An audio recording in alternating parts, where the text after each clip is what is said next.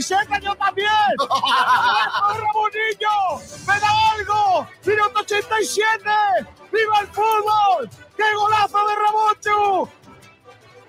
Los sentimientos no se pueden manejar muchas veces. Si el Málaga requiere de mí en este momento, yo no le puedo decir que no. Ojo, que yo podía haber cerrado dos jugadores por, por mi ego y, quedar como un campeón y por calle Lario tocándome las palmas, la gente. Pero el, el Málaga está en todo. Entonces hay que ser responsable con todo lo que se hace.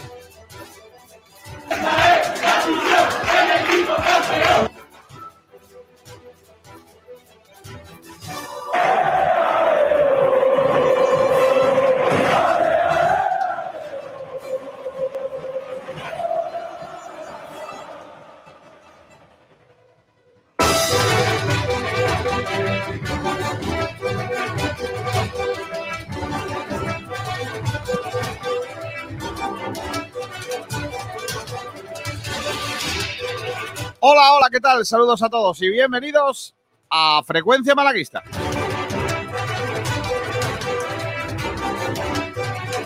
Desde ahora y hasta las 2 de la tarde, la actualidad del mundo del deporte malagueño. Hoy no se lo pierdan, tenemos un programa repletito de cositas. A la una habla Alfred Endiaye. Además, tenemos una super tertulia de baloncesto con la con el comienzo de la nueva competición europea para el Unicaja. Y se pasarán por estos micrófonos gente de la talla de Carlos Cabezas, que nos va a hablar de, cómo ve el inicio de la competición europea del Unicaja, que empieza esta tarde a las ocho y media en el Martín Carpena. Con eso y con otras cuestiones hacemos un programón que tiene productora al gran, el genuino, el auténtico Sergio Ramírez. Hola Sergi, ¿qué tal? Muy buenas. Hola chicos, ¿qué tal? Muy buenas tardes. Hoy tenemos entrenamiento del Málaga y entrenó por la tarde y habla en rueda de prensa Alfredo, Alfredo Ndiaye.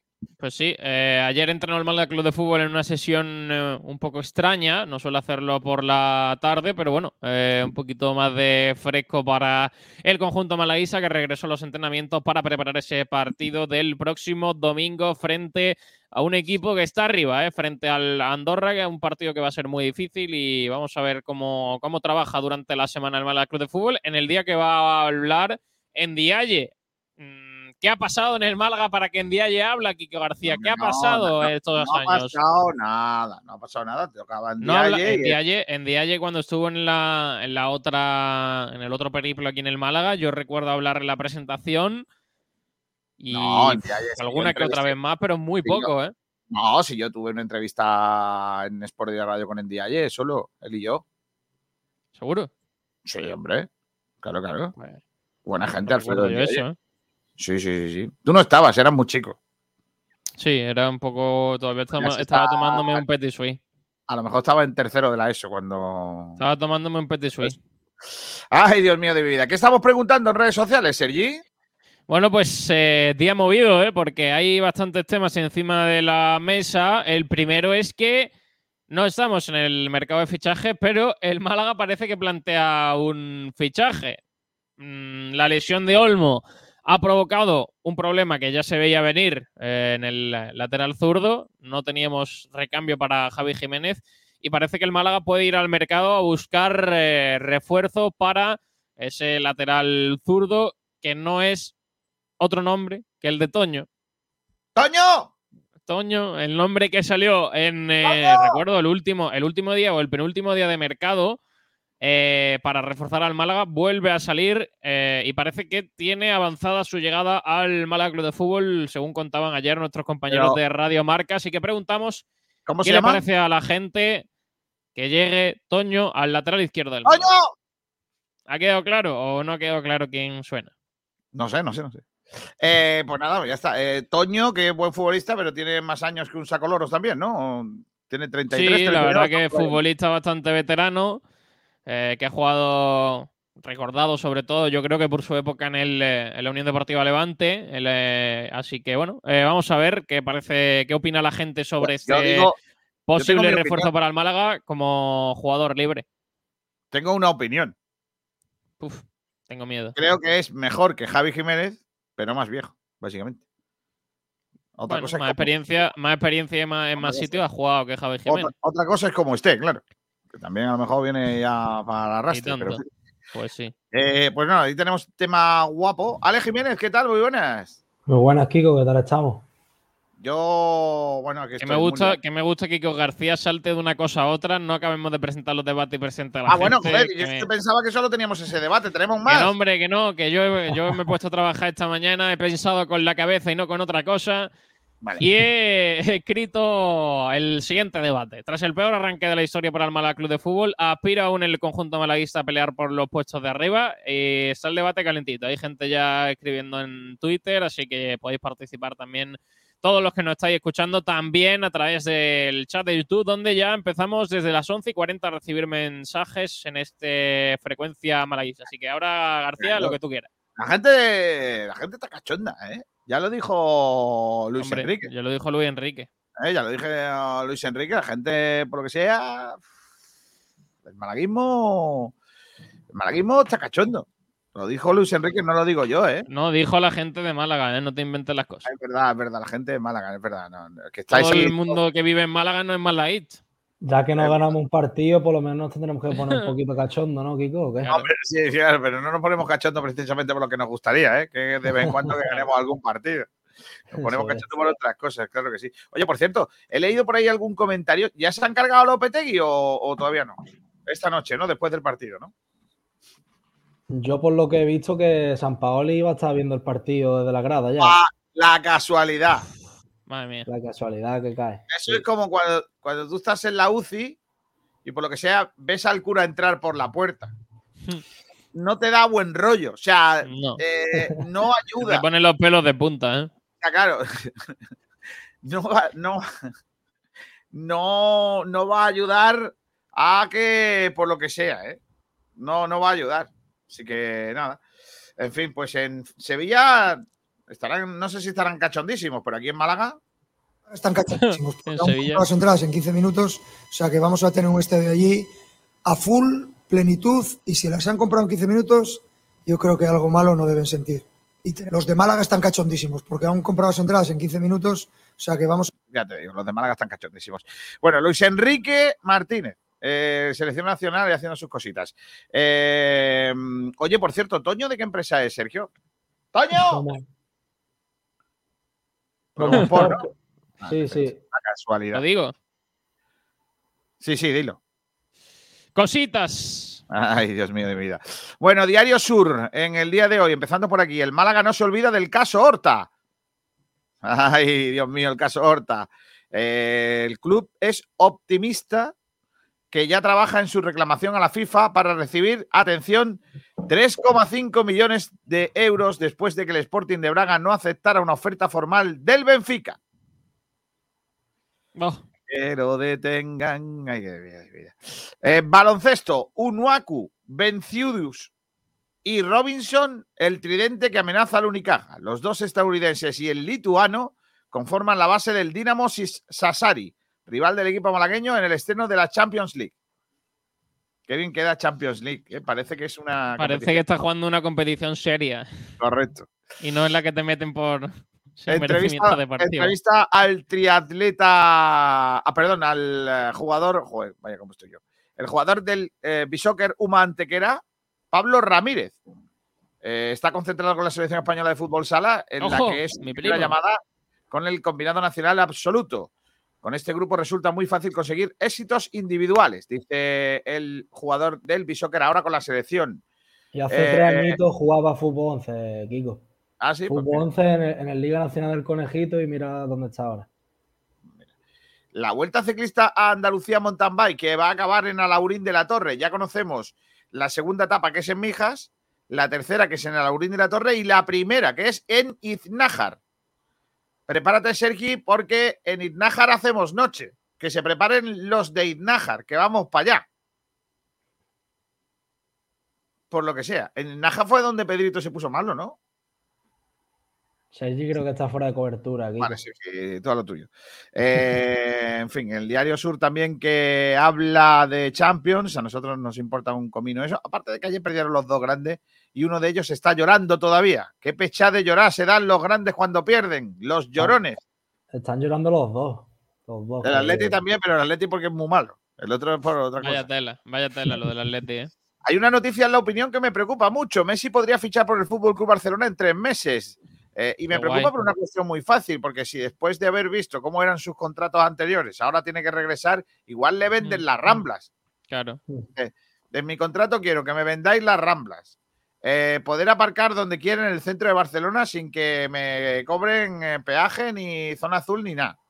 Y si aparco mal, que no me pongan multa. Correcto. Las multas que no las pague. En fin. el Uricaja, la conquista europea, arranca en Cerdeña. Vale. Cerdeña. Qué sitio más guapo. Buen sitio, buen sitio, ¿eh? De ahí era el escualo. El Málaga comienza a preparar la visita del Fútbol Club Andorra. Guapo. Tengo miedo. Eh, más cosas. Mira, esta sé que te va a gustar. La fiesta sobre ruedas y cuesta abajo que ha vivido Madrid con los autos locos. Es que esto está guapísimo. A eso quería ir yo, pero por lo que sea, Renfe no tiene precios normales. Estuvo chulo, ¿eh? yo lo estuve viendo un, rato. un montón quiero, de comentar, quiero comentar eso. Me hubiese gustado mucho. Además, hacemos un coche para el año que viene. Hacemos la meleneta. La meleneta. Que es muy chulo, ¿eh? La meleneta. Pero tú y yo, con el peso que tenemos, eso se puede embalar que no veas. Eh, tenemos que poner, tenemos que montar a Juan Durán para hacer equilibrio. Claro. Yo tampoco entro entonces. La, meleneta. O sea, nos ponemos tú y yo delante para hacer fuerza y.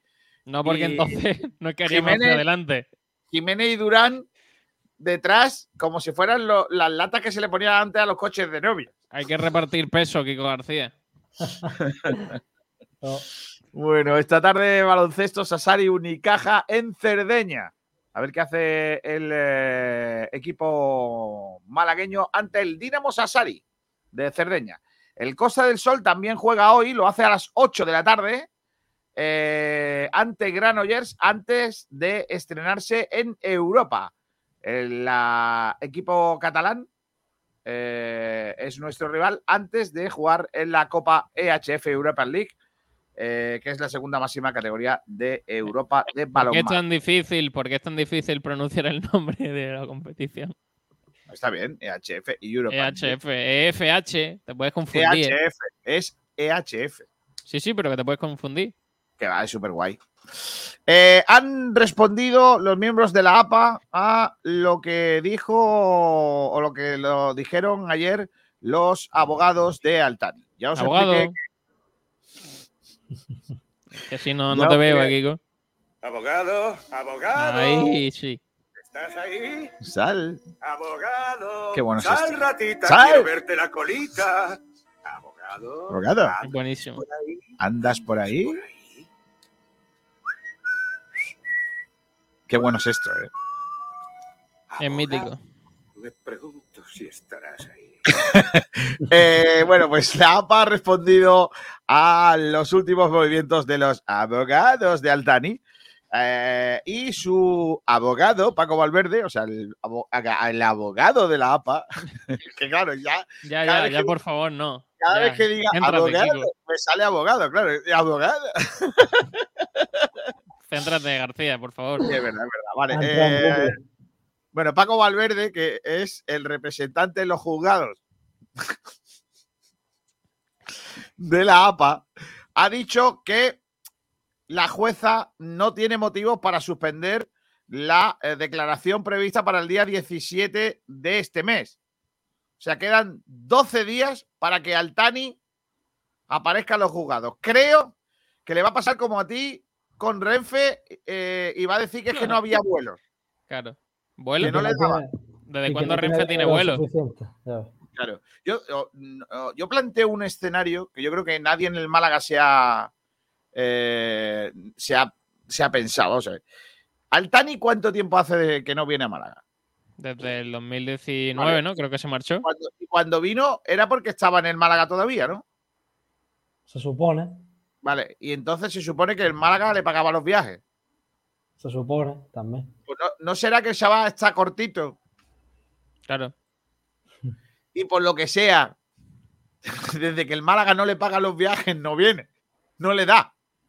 No tiene Se le, ha dinero. acabado, se le ha acabado el bonobús de, de Qatar a, a Málaga. Claro. Está tieso. Está tieso ya. Ah, ¿No habían hecho un tren de España a Qatar?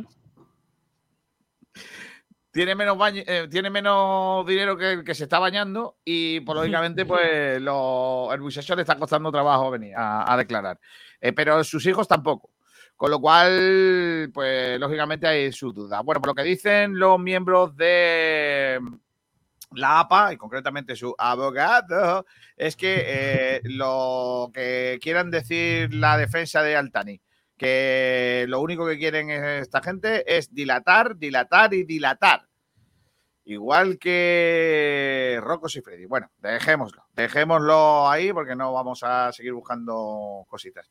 La indefensión no se está dando en este caso, dice. Está siendo perfectamente asesorado y la jueza no va a permitir más dilaciones indebidas. Esta orden se va a realizar, aunque se presente, el recurso no va a tener carácter suspensivo. Eh, a título personal, el abogado y también pequeño accionista del club reconoce que no cree que los cataríes se presenten el día 17 de octubre como ante, en anteriores ocasiones, está claro. Tampoco hace falta ser abogado para saber que no se va a presentar, no se van a presentar a esta historia. Por lo que sea, ¿eh? ¿Y qué va a pasar posteriormente? Ah, pues, pues lo mismo. Sí, es que no va a haber muchas novedades. Se- seguir esperando, ¿no? Sí, ya luego lanzarán la orden de búsqueda y captura, que ya sabéis que se la van a pasar los cataríes por donde Que van a decir, van a, van a llegarle, va a llegarle la carta y dice, aquí no es eso. Correcto. Devuélvelo. Vale, eh, sí. Y una, y ya pasando de la revista de prensa, la mala noticia del día es que otro jugador canterano va a pasar por la eh, por el quirófano. Concretamente, Murillo. Eh, después del partido del otro día, en el que el lateral Víctor Olmo se rompiera el cruzado, Diego Murillo se ha conocido que va a tener que pasar por el quirófano después de eh, su lesión que se produjo el otro día ante el Torre Pero Gil con una abulsión distal en el tendón del tríceps del brazo izquierdo. Madre La, mía. primer- la primera vez que escucho yo una lesión de tríceps en un futbolista. ¿eh? Ah, del tríceps del brazo izquierdo, abulsión distal, tú. Sería una caída, una caída muy rara, ¿no? Un apoyo mal del brazo. Tiene que ser raro porque yo no he escuchado que nosotros tengamos. Yo no escucho a nadie que se haya lesionado el tríceps, la verdad. ¿eh? Yo, yo la primera vez que escucho abulsión distal. Eso lo- lo- es lo que tiene también Araujo, pero Araujo en una zona más común en un futbolista, en el aductor, no en el tríceps. Pero no sé cómo sería eso. Esta- este es uno de los eh, eh, de las lesiones más habituales en el tríceps, la abulsión. Eh, que según esto, la abulsión del tríceps eh, suele ser por la práctica de las sesiones de por un exceso, por el uso excesivo del mismo. Vale. está haciendo el corte de manga todo el rato. Falta de calentamiento previo al ejercicio. O un golpe en la parte superior del brazo también son motivos O importantes. sea, a lo mejor se flipó en el gimnasio. ¿eh? Los deportes que implican lanzamientos como el balonmano o levantamiento de pesas. Sí, es que el levantamiento de pesas implica lanzamiento. Claro. Eh, son los que más sufre el, tríceps. Eh, otras causas de esta lesión muscular son el envejecimiento. No creo no, que creo, Murillo. no creo que sea Murillo, por lo que sea, no. Una vida sedentaria. Tampoco. Tampoco. El levantamiento de objetos pesados. Ese puede ser. o el consumo de determinados medicamentos.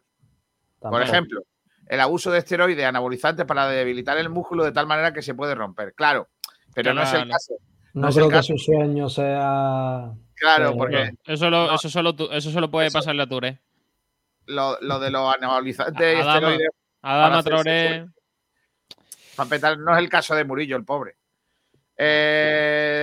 Eh, diagnóstico, no. Tratamiento, tendinitis, abulsiones. En el caso de las abulsiones del tendón del tríceps, roturas agudas completas y parciales del tríceps mayores del 75%, 75%, se recomienda el tratamiento quirúrgico precoz. Se ha descrito numerosas técnicas como la sutura discreta transeosa, no sé qué. Lo que han dicho es que, por lo que sea, tal rehabilitación, no dice cuánto tiempo. Pero. Meses más o menos, ¿no? Si tiene que pasar por quirófano. Tiene mala pinta. Así que lo sentimos. Por cierto, lesiones de canteranos del Málaga en esta temporada. Musa se ha roto un hueso. Olmo el cruzado. Murillo, eh, la abulsión este del tríceps.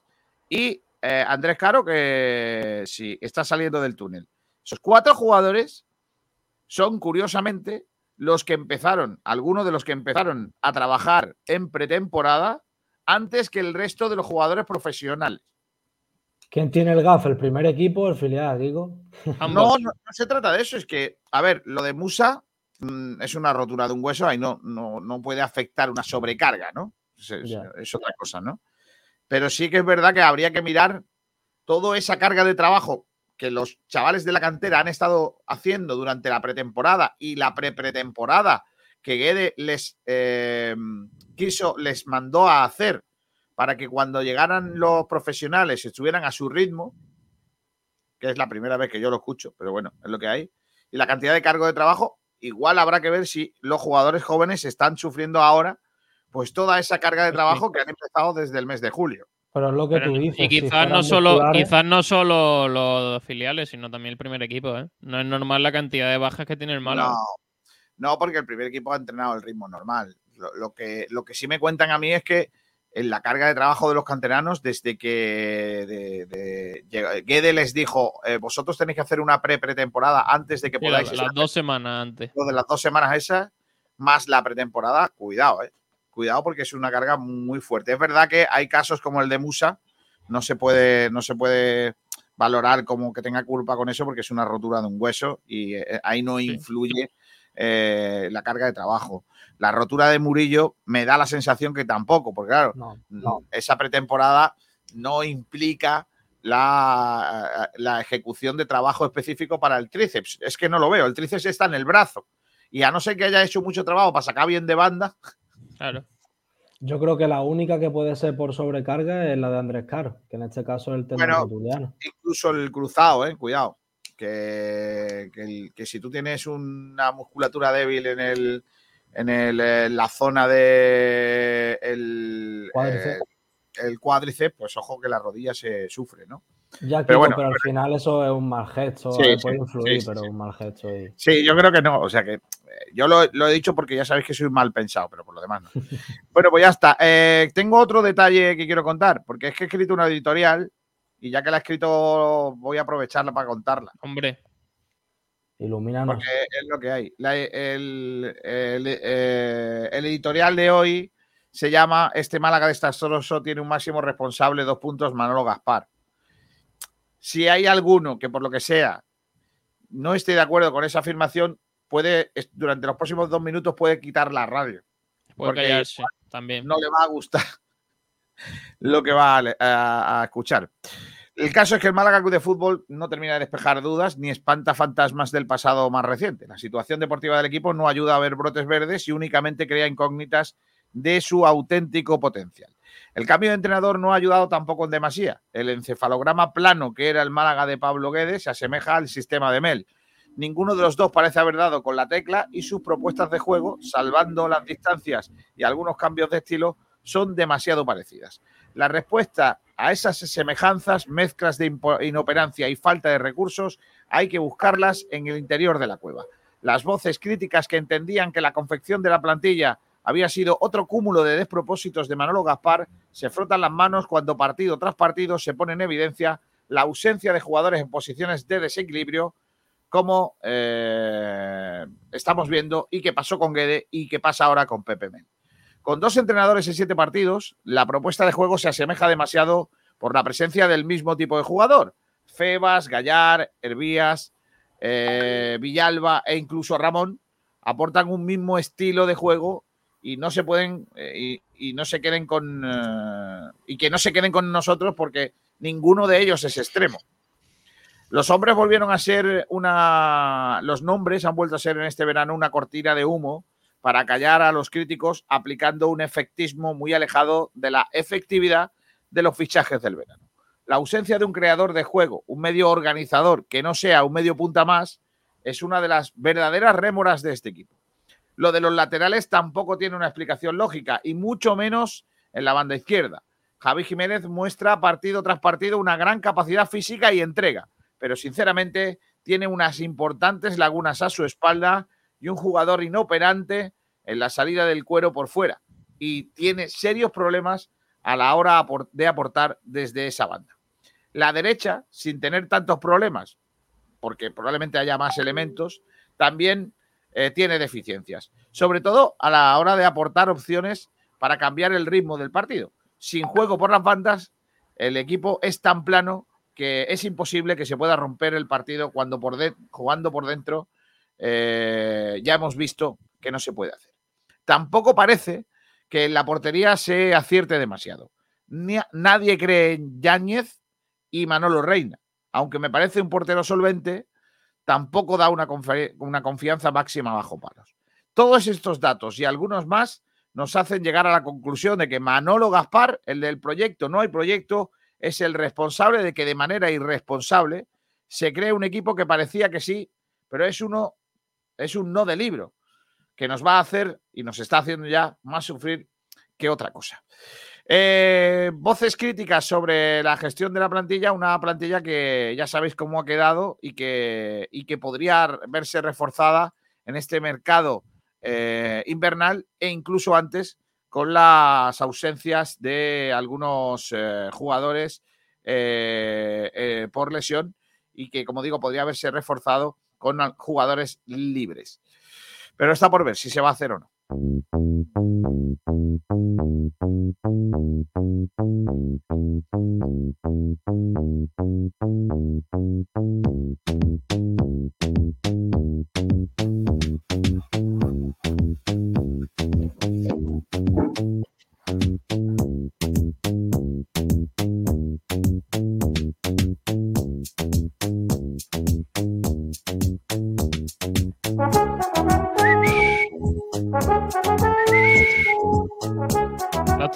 ¿Eh?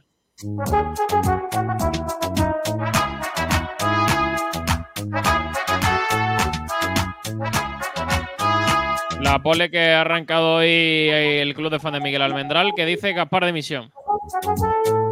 Madre mía. Eh, también da los buenos días. Me parece bien. Me parece bien el señor del club de fan de Almendral, que también los buenos días. Dice Lopetegui selección. Buen sustituto para Luis Enrique. La verdad que para que España no pase la fase de grupo del siguiente Eurocopa está bien. Cristian dice, buenos días, ¿viene Toño? Bueno, puede ser. Selo Oliva dice, buenos días, completo el podio. Maravilloso. Eh, un Andaluz que dice, ¿quién representa a Toño? Lo hemos comentado, Promo Sport. Por lo que sea. Viajero Mochilero dice, buenas tardes, ¿hay fichaje o no hay fichaje? Bueno. se espera que sí. Parece que sí, parece que va a haber recambio o competencia para Javi Jiménez en el lateral zurdo. Eh, Manu Heredia que dice, buenos días malaguista, hoy vamos a malaguear. Buena palabra, ¿eh? ¿eh? Adrián Plaza que dice, vamos, Carlos Cabeza y el Cabeza. Los dos juntos que forman. Eh, Pedro Padilla que dice, buenas tardes. Gracias, ¿eh? Gracias por la faltada. Sí. Eh, viajero mochilero, otoño no sé si será bueno, pero solo por la novia que tiene merece la pena ficharlo. A la venga. Vaya comentario. Pedro Padilla dice: en Málaga necesita fichar sí o sí, sea ahora en el mercado de invierno. Hay que cubrir carencias muy urgentes.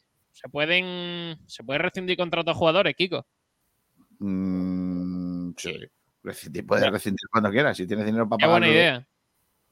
Francis Romero dice: Muy buenas tardes, soleadas de Málaga. Pues. Qué bonito. tanto sol, ¿eh? Sí, hombre, aquí está nublado, sí. En Rincón. Manu Heredia dice: Venga, Málaga, vamos a ganar el Andorra de Piqué. Y Sport. Ay, Piqué. Y, y Sport. Eh, Ale Jiménez, el City no arranca, ¿no? Bueno, por ahora estamos. Jiménez. Jiménez, el otro día. Jiménez, Jiménez. Ay, el otro día en Armilla, ¿eh? Ahora estamos. Armasteis en Armilla. Por ahora estamos fuera de la zona de descenso. Que Esa es. ¿Eh? ¿Ves? Estás hablando como un entrenador. Exacto. Pero, pero Kiko, ¿qué más, qué más quiere que haga el equipo? Está hablando, está hablando como Lopetegui. ¿Qué quiere? ¿Que esté el, equipo en playoff en la jornada 4? Hombre, acaba de ascender también, ¿eh? Hay que tener un poquito de calma. Poco a poco. Jacobo dice, buenos días, Toño huye a... Estás a tiempo. Ah, madre mía, cómo está esto escrito, niño. Dice, buenos días, Toño, huye, estás a tiempo. de, meterte, de meterte en un berenjenal importante. Eh, Javier, Javier Jiménez dice, buenos días, chavales, pero ¿qué Toño le pasa a Manolo? Manolo, vete ya. Madre mía, vaya tela, es de verdad. Hay algunos comentarios. Dice, qué casualidad, Manolo, joder. Pues sí, es casualidad. Pedro Padilla, Luis Enrique de los peores entrenadores de la selección, solo supera Clemente. Eh, Antonio Romero dice, Iznájar está llena de cuestas arriba. ¿Y eso por qué? ¿A qué viene ese comentario? ¿Alguien lo entiende? Ni idea. Vale, sí, es cierto, pero vale. dice Nacho Medina, muy guapo, yo estuve por ahí. La verdad que sí, que alguna cuesta hay, ¿eh? Francis Romero dice, el domingo ganamos ya por fin. Y también hay, en Iznájar también hay agua, ¿eh? Hay un pantano ahí grande. Pedro Padilla dice, no quejaros de no jugar partidos oficiales con equipo extranjero este fin de la Andorra. ¿Eso se considera partido de Champions? No. Viajero, viajero mochilero dice, en Alora se pueden hacer carreras de esa y espectáculos garantizados y los hospitales llenos. Cuenta con ello. Por lo que sea donde hay cuesta, eso no es legal, ¿eh? Es posible que no sobreviva nadie. Porque no andaluz, el que tiene que salir es Manolo y no el abogado. Bien, Boquerón Andaluz, bien ese comentario. Eh, dice Lorenzo llega el domingo titular para que siga la buena racha. Titular con el primer equipo. Madre mía. Ha tirado un poco alto, Alfonso. Pues sí. Eh, dice, Patín trabaja menos que Altani. dice, el domingo Shakira es malaguista. Me parece buenísimo este comentario. Ostras, tío, hay que poner en la cuña una música de Shakira, ¿no? Hombre, por supuesto. Esa mola, es, ¿eh? posible, es posible que ya, después de lo de meternos con Piqué, ya nos denuncien. Después de haber faltado en 8 o 9 jornadas. No, no, no, pero es que sabéis que esta va a ser la primera cuña en catalán que se haga fuera de Cataluña. ¿Qué dice? Sí, sí, la cuña del partido contra Andorra va a ser en catalán. Madre mía. Me espero cualquier cosa, ¿eh? después, de la, después de la última. Es que la de SQ me parecía. Me parece mítica. Me parece la mejor que se ha hecho en esta radio, ¿eh? sin ninguna duda. Viajero mochilero, yo también lesionado. La plaga de centrales que hay no tiene nombre. Sailu Oliva dice lo que viene siendo una garlocha mal hecha. Una garlocha. Madre mía, vaya, vaya nivelito. Eh, viajero mochilero dice: Ese término no lo conocía. En mi zona es más común. Vale, no leo eso, ¿eh? eh Pedro Padilla, los que estoy en FM os aguantáis. Si no, nos tenéis que ver las caras. Eh, Pedro Padilla, las lesiones son por falta de vitamina C de no echar limón al pescado. Madre mía. Alejandro Díaz, que fácil es asumir la responsabilidad de la mala temporada del año pasado sabiendo que no te va a suceder nada. Espero que este año, cuando Monolo diga que asume la responsabilidad, tenga sus consecuencias. Antonio Romero dice agua tiene poca y Faliabo dice Toño más malo que el chorizo por... Ya estamos, estamos ya experimentados en no en nombres raros, ¿eh? Ya tenemos el máster Kiko García le falta un poquito, pero el resto sí. ¿eh? Eh, ya está, García, esos son los comentarios que hay. Ya han sonado las trompetas, ya han sonado los oyentes y ahora. Ya está, vamos a debatir. Está por aquí Pablo Gil también, está por aquí Miguel Almendral, Ale Jiménez, eh, Sergio Ramírez. Fíjate el debate tan guapo que vamos a crear. Hola Miguel Almendral, ¿qué tal? Muy buenas. ¿Qué tal? ¿Cómo estáis? Hola Pablo Gil, ¿qué tal? Muy buenas. Muy buenas, ¿qué tal? A la una habla en Dialle. Antes tenemos que contar una cosa antes de que hable en Dialle. Y tenemos que hablar de Toño. Toño. A ver, el Málaga quiere buscar refuerzos para la zona defensiva y se está hablando, lo sacaron nuestros compañeros de marca, de nuevo de Toño. Habló día de ello el propio, bueno, se habló durante el verano de la posibilidad de que Toño llegara al Málaga Club de Fútbol eh, un lateral zurdo. Eh, ¿El Málaga debe fichar a Toño o no? Sí. Vale, gracias Pablo, hasta mañana. Yo creo que sí, yo creo que sí, que el fichaje es totalmente necesario. Almendral. No. Que yo sé, a ver, que yo sé que siendo de Promo Sport 33 años y habiendo estado en la cárcel, por supuesto, tiene todo lo necesario para venir al Málaga de Fútbol. ¿Pero Toño está en la cárcel? Pues claro. Sí, sí, sí. ¿Por qué?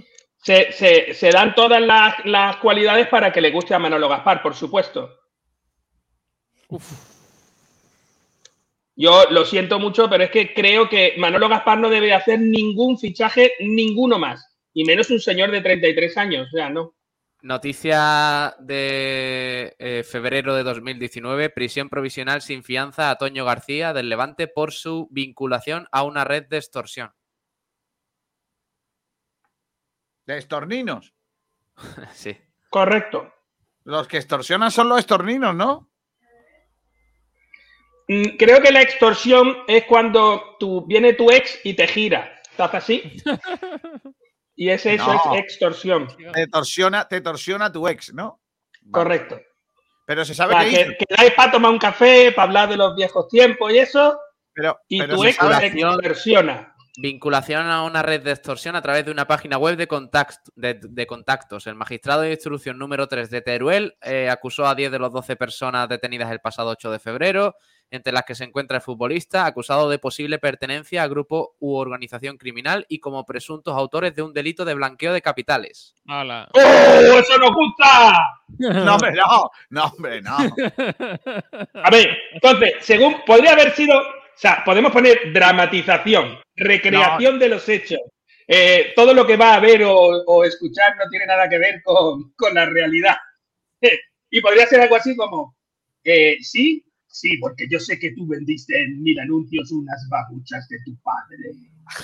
Como no me des 5 euros por No, voy ¿sabes a contarle a tu madre Voy que a- ya a sabemos cortar- dónde están las cortar- babuchas de tu padre. Voy a cortar, voy a cortar lo de Miguel Almendral, que creo que nos va a meter en un, en un lío. Eh, eh, la verdad es que lo, lo de Kiko, lo de los laterales izquierdos del Levante los últimos años ha sido de traca, porque entre Toño García pasando por la cárcel y Antonio Luna en un vídeo sexual. Desde que, no- desde que dejaron de tener un lateral tartamudo, ya no es, ya no, ya no tiene gracia. ¿Te das cuenta Eh, que los laterales derechos no dan un problema, que son gente de bien? ¿verdad? Eso siempre está en el lateral Solo- izquierdo. solo- solo- Siempre pasa con la derecha y con la izquierda. Sí, Solo te llaman, es- solo te llaman el- cabeza, solo te llaman cabeza en una entrevista. Solo te llaman pero- cabeza, no hay problema. No, Claro. a ver, vuelvo a- ibas muy bien, Miguel, porque estaba diciendo, lo está tirando bien. Está tirando bien. Pero es, es viejo, eh, o es viejo, es mayor, eh, es de Promosport, eh, bien libre, con lo cual será barato. Un poco la Sí, dinámica. sí, será barato, será barato, pero cuidado. La, la comisión Promosport se la lleva, ¿eh? O sea, a Promosport lo que le interesa. Claro, claro, a Pro- o sea, Promosport. si, si yo fuera Promosport, voy a intentar hablar como. Si yo fuera Promosport, Si me fuese José interesaría Manuel tener- Promosport. Si fuera José. Manuel Promosport. Yo sé, eh, Ocema para los colegas, Ocema Promo, que es como me tienen en el WhatsApp, ¿vale? Ocema Promo. Pues entonces, a mí que me interesa tener un colega, ¿sabes? Claro. Que por lo que sea, monte y desmonte equipo todos los años. Yo no les voy a cobrar nada por los traspasos, porque si cobramos dinero por los traspasos, los equipos se llevan dinero. Pero yo no les voy a cobrar nada por los traspasos. Lo que sí que voy a hacer es comisionar por cada uno de los fichajes que se hacen. Entonces, a mí lo que me interesa es que un equipo fiche un año 10, al año siguiente vuelva a fichar otros 10, al año siguiente vuelva a fichar otros 12. Claro, que eso son cosas que podrían ser o no podrían ser. Yo no quiero decir que conozcamos algún equipo donde haya pasado eso y que el director deportivo haya hecho esas cosas casi siempre con las mismas cuatro o cinco agencias. Porque yo no quiero No, decir que eso sea pero así. Promosport, no, yo no estoy de acuerdo. Promosport tiene muchos jugadores y es lógico que, que ocurra esto. No, yo, yo ahí no veo, no había ningún tema eh, tal. No, no, yo tampoco lo veo, por supuesto. que Manolo Gaspar va a acabar con un puesto en Promosport. Yo se lo daría si fuera Ocema de Promosport. Cuando Pero- salgas Miguel, Málaga campeón, Miguel, aquí Miguel, tiene trabajo tú, tú el que te necesite. Miguel, déjame que, que intente arreglarlo eh, en la medida de las posibilidades, A ¿vale? ver si puede. Que eh, Manolo Gaspar busca jugadores y, y si el jugador los tiene Promosport o lo tiene Cepsa, me da igual, tendrá que, que ficharlo, ya está, no hay más. Y que Promosport, como empresa que se dedica a esto, pues normal que cobre por eh, su trabajo, que es en este caso, pues eh, hacer de intermediario de futbolistas. No, no, no, no hay más. Pasa que tú, como lo explicas, como lo explicas, pues igual parece No, que estamos ver, haciendo que- vamos a suponer- haciendo algo malo. No, no, por supuesto que no está haciendo nada mal. Hombre, ¿qué malo va a tener traerse un tío de 33 años eh, eh, eh, que ha estado en la cárcel y, mm, y que, vamos, ¿qué- ¿qué malo va a tener eso para el club? Miguel, ¿Eso qué malo va a tener?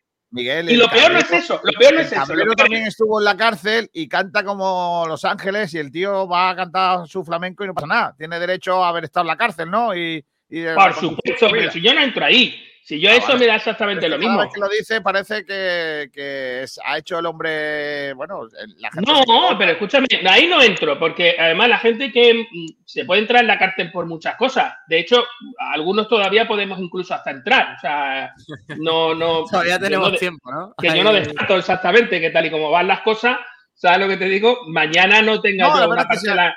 Si, alguna vez me preguntan, si a mí me preguntan alguna vez de esta lista de amigos tuyos, ¿quién crees que puede terminar en la cárcel? Es probable que a ti te, elija entre ese. Yo, yo, yo cuando me pregunten por Miguel, yo contestaré, no sé cómo ha pasado, si siempre sonreía. el típico, el típico. Si siempre estaba de cachondeo. Debajo de la casa del asesino, ¿no? Dicen, no ha dado nunca un problema, muy buena gente. Me saludaban en la siempre saludaba cuando íbamos a comprar pan. Bueno, entonces, eh, entiendo, Miguel, que. Eh, entonces, eh, perdón, Miguel, Kiko, entonces sí o no? que no me he enterado. ahora sí lo sería que Miguel dijera: Pues me gusta Toño. no, a ver. ya, ya, os lo comenté en su momento, ya os lo dije en su momento, creo que, os lo dije en su momento. de sudaderas en Sport Direct. Hmm. Yo creo que ya lo dije en su momento. El, problema que yo tengo con, el asunto de la planificación es que esto ya lo veíamos venir. Ya os dijimos, podrá ocurrir que luego cuando el lateral, un lateral izquierdo se lesione, digamos, ¡ay, Dios mío! ¡Ay, ay! No, yo no me lo esperaba, estas cosas no pueden ocurrir. Fíjate tú, qué mala suerte. No es mala suerte, es improvisación creo de un trabajo muy mal hecho, por, por enésima vez. Entonces, si el Toño sonó, no sé si recordáis, antes de cerrarse el mercado, eh, y ya se dijo no se va a traer a nadie libre, y el nombre de Toño estaba encima de la mesa, ¿por qué ahora sí? ¿Por qué ahora sí? Estaba preguntando si lo queréis o no. Sergio Ramírez, ¿lo, lo traerías o no? A mí es alguien que no me convence. Creo que, que al final eh, no va a darte un rendimiento inmediato. Es un jugador que ese año creo que acabó el, contrato el verano pasado y que al, final ha estado parado y no ha jugado al fútbol. Pero claro, nos quedamos solo con Javi Jiménez. Es que ninguna de las dos opciones me convence. Eh, eh, a ver, estamos de acuerdo que si Toño llega, sería titular por delante de Javi Jiménez, ¿no? No. Ahora mismo no. Pablo, un futbolista que no ha jugado al fútbol, que físicamente no sabemos cómo está, que tiene 33 años. Además, no sé, no sé ni si. Bueno, sí, sí podría jugar ya, ¿no? sí, claro que podría jugar. Tiene el mismo problema que Cifu. Pero ya eh, desde junio, creo, ¿no? Cuando terminó los playoffs con el. Yo te digo que a lo mejor ya para este domingo no, pero para dentro de un mes Toño titular antes que Javi Jiménez. Pues hace falta, pues no tenemos ese tiempo para esperar. yo, insisto, Toño es mejor que Javi Jiménez. Es que es mejor. Nos pongamos como nos pongamos. Eso, está claro, pero en su mejor nivel, no en el nivel actual. El problema es, Toño tiene una edad, Toño tiene ya una edad, es que perdona, es que me, pasa como con abogado. Digo abogado y tengo que decir al lado, no puedo, no puedo, se me, me lleva la comedia. Lo de Toño igual. Entonces, Toño, eh, eh, Javi Jiménez está por debajo del nivel del Toño que todos pensamos, porque a lo mejor Toño ahora mismo es una castaña de jugador. Y, es muy posible. ¿eh? dentro de tres semanas estaremos diciendo, vaya fichaje que ha hecho el Málaga, Toño, madre mía, con razón estaba libre. El año pasado, el año pasado jugó... 24 partidos. 34 partidos, 2.600 minutos. ¿Con el Levante? Con el Eibar. con el Eibar. Ah, con el Eibar. Estuvo, en un equipo que durante toda la temporada estaba entre la primera y segunda posición, juega 34 partidos, 2000 minutos. Y luego en la 2021 con el Levante, que es en primera división, jugó 12 partidos. Bueno, el año pasado 34 partidos no son malos números, ¿eh? 2.600 minutos es bastante. entonces, ¿por qué, entonces, ¿por qué Toño, estando en una empresa tan consagrada dentro del mundo de la representación como Promo Sport, eh, que es una empresa recurrente entre los clubes de fútbol profesional, ¿por qué Toño no tiene equipo? no porque Toño no tiene equipo, sino porque Toño no tiene equipo. Porque tiene 32, porque tiene eso por ahí atrás de lo de lo que tuvo en la cárcel, pues vete tú a saber por lo que sea, pero si es por rendimiento y minutos, debería de estar en algún equipo de segundo. Es que el año pasado dio tres asistencias, que tampoco está mal para un lateral zurdo. Y bueno, jugó también ese ascenso, esa promoción de ascenso, 23 minutos. Y bueno, al final se le quedó la temporada en 36 partidos, ¿eh? De 40 y tantos posibles. No está mal, ¿eh? Yo, yo creo que lo estáis comparando mucho y, diciendo mejor que Javi Jiménez, pero como jugador es muy parecido. ¿eh? Yo, lo, yo siempre lo he visto un jugador muy cumplidor. Como mucho más, mucho ¿Por qué no le renuevan? Porque es el Eibar. Yo, es que yo creo que, claro, yo creo que la edad también es importante. Al final, el Eibar es un equipo que tiene posibilidades económicas de buscar un refuerzo más joven, más prometedor y de mayor nivel. Claro, y nosotros no, nosotros nos tenemos que comer lo que no quiera Leibar. Bueno, pues ahora que eso debería haberse hecho en el mercado en condiciones. Ahora ya a toro pasado es muy complicado buscar jugadores en condiciones. Echemos a un jugador con. Porque yo me niego a pensar que hay cinco laterales izquierdos libres en todo el fútbol profesional. Me niego a pensar que ese es el número de, laterales no, Lo dijo, lo dijo Kiko el otro día, que estaba Didac Vilá, estaba Toño. Y luego jugadores lamentables. Luego había jugadores muy lamentables y, mm. poco viables para el fútbol español y para el Málaga de Fútbol, ¿no? Porque. A ver, mira, lateral izquierdo. Eh, madre mía, a mí me sale el nombre aquí que nadie conoce. ¿eh? Claro, es que ahora mismo. Eh, pero la otra pregunta es: ¿esperaríais hasta después de, de, Navidad y traeríais entonces al lateral izquierdo? Pero qué tontería es Es que eso es lo que yo no termino de entender. Vamos a ver. Si, yo tengo un problema hoy. David, David Junca. Vale, pero si yo tengo un problema hoy, hoy, y ese problema tiene que ver con que necesito un lateral izquierdo, si tengo fichas libres y estoy sondeando el mercado de, de, fichajes libres, pues te lo traes ya, inmediatamente. Cierra la operación en ese momento. Si yo quiero acceder a enero, es porque voy a por un jugador que está en un equipo y que voy a hacer un traspaso. Sí, sí, está claro. O sea, esa es la idea. Entonces, para mí tendría mucha lógica que el Málaga dijera, vale, yo necesito cuadrar mi, plantilla con la salida de Genaro, la llegada de otro jugador en el puesto en el que está. La salida de Fran Villalba, la llegada de otro jugador en el puesto en el que está. Estoy dando nombres al azar, ¿eh? Que, nombres los que sea, simplemente. Eh, la llegada de un lateral derecho eh, en condiciones eh, y no un jugador, entre comillas, polivalente.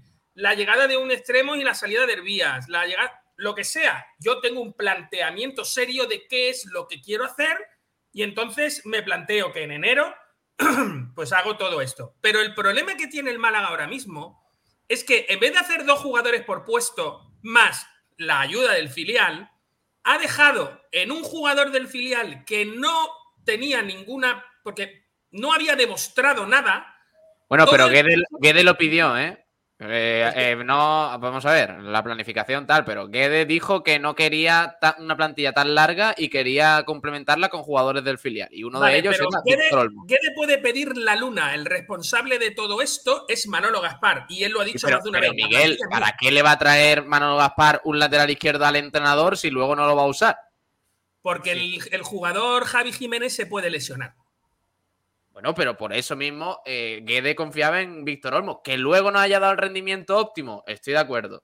Que creo que no tiene nivel, también. Pero entonces ya ahí la, responsabilidad es compartida. No, no es compartida. La responsabilidad del director deportivo es única y exclusivamente del director deportivo. Pero y de todas formas, Manolo Gaspar es consciente de lo que va a pasar cuando echa a Pablo Guede.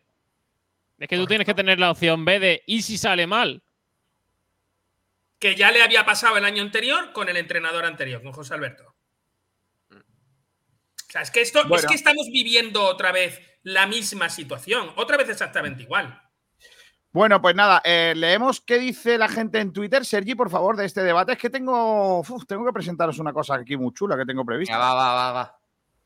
Una cosa de qué. Tú, no, me, digas que va sobre ruedas. ¿Quieres, ¿quieres leer mensajes, chalao? Venga, no hago spoiler. Eh, venga, mensajes en cuanto a Toño. Eh, Marva Guada dice dos meses tarde. Lleva cuatro meses parado. Casi mejor haber esperado a enero y fichar un lateral con ritmo de juego. José Manuel dice, podría hacer un apaño y al menos veterinario tiene. Y Arte Madre mía, vaya nombre. Arte ecuestre andaluz dice: Toño es otro más. Con mantener la categoría me doy un canto en los dientes. Y esos son los comentarios que hay de momento en Twitter. Y en el chat. Chat. Bueno, eh, por ejemplo, Dani Gutiérrez que dice: eh, Yo no lo traería, firmaría otro libre. Y luego he dado- hemos dado algunos nombres y dice: Yo firmaba Didac. Didac Vila. A mí también me gusta más, ¿eh? Incluso Junca también mejor que, que Toño. Sí, eh, ahora si ¡Toño! quieres hablamos un poco de todos los nombres. Este que ya lo hemos leído, el de Faliabo, y bueno, eh, sobre Toño hay poquitas cosas más. Si quieres te leo el resto de comentarios. No, porque quiero hacer lo que viene siendo. Mira, Os a laterales presentar- libre, García. ¿Cómo? Venga, ya está. Nada, nada, dale, a lo tuyo. Eh, os voy a presentar un nuevo patrocinador de la casa. Ojo, Hoy se estrena con nosotros Juancar. OneCar.es. Juancar.es. un, un sí, coche. No, No, hombre, no, no, hombre. Bueno, un coche si lo traduces bueno, sí, o sea, va sí. de coches. Claro, va de coche, claro. es- vale. ¿Qué es OneCar.es? No Juancar. Juancar está de Jalón Grecia, que está Juan allí el Car hombre- está en Grecia, sí. Juancar, no. OneCar.es, que es eh, Pablo Gil. ¡Oh! ¡Qué maravilla! Mira, aquí te lo, te lo presento. Es, eh, bueno, pues eh, digamos lo que antes era Automóviles Nieto, pues ahora están ahí los compañeros de, de- de esa empresa, han creado OneCar.es. Otro producto de, de- Sí. de automóviles nietos, joder. yo te digo, de- de- de- qué- qué, qué grandes son. No es que paran, no ¿eh? paran, no paran. Están a todas. Y Tantos días ahí aquí, pensando y pensando y pensando, venga, vamos a, a- a darle a- servicio a la gente buena que necesita coches. Y ahora han creado OneCar. ¿Y qué es OneCar.es? Pues básicamente es una plataforma donde te ayudan a elegir tu coche de ocasión, eh, turismo, furgoneta, familiar, pick-up. Aquí, aquí lo tenéis eh, en el streaming, los que estáis viendo el programa a través de, de redes sociales, pues podéis ver eh, todas las facilidades que, que ofrecen a través de, de su página Pero web. hasta por- motos, me vuelvo loco. Sí, sí, de todo, de todo. Y a Monovolumen, través de aquí motos. tam- también puedes vender tu coche. Claro, claro que sí. Eh. ¿Por qué OneCar.es? Mira, nos lo explican aquí todo. La experiencia nos avala. Garantía de compra. Entrega gratuita en nuestros centros. Porque encima es que tú no sabes la de centros que tiene, García. Claro, ¿dónde Es que están? están, están en Málaga, están en Marbella, están en Vélez Málaga. Madre mía. Fuengirola, Almería, Elegido, Huércal de Almería y Granada. Vamos, es que, eh, pero igualmente, si no puede lo que sea, pues los llamas a estos números que tenéis aquí, al 952 33 33 69 o al eh, 661 52 71 87. Por Y ahí hay lo una tenéis, bolsa- escribir también por WhatsApp y todo. Hay una bolsa de, de vehículos usados Sí. que tú entras ahí y están todos. Estoy por aquí viendo los Alfa Romeo, los Hyundai. Mira, lo más vendido. A, a ver Los qué os parece, Sergio. Tú que Oh, entiendes qué de bonito, qué bonito ese Audi A3, por favor. Opel Astra, eh, Audi A3. Mira, Audi A3 desde 180 euros al mes. ¿eh? Ojo, eh. No está nada mal. ¿eh? Vaya carro, niño. ¿Quién no tiene un Audi A3 por 180 euros? Madre mía. Volkswagen Golf, Seat Ibiza, Seat León. Boh, Hostia, este, este lo tiene un familiar mío. Renault Mega. Hostia, el Renault Mega, ese me gusta. Oye, mucho. oye, oye, habla bien. Perdón, perdón.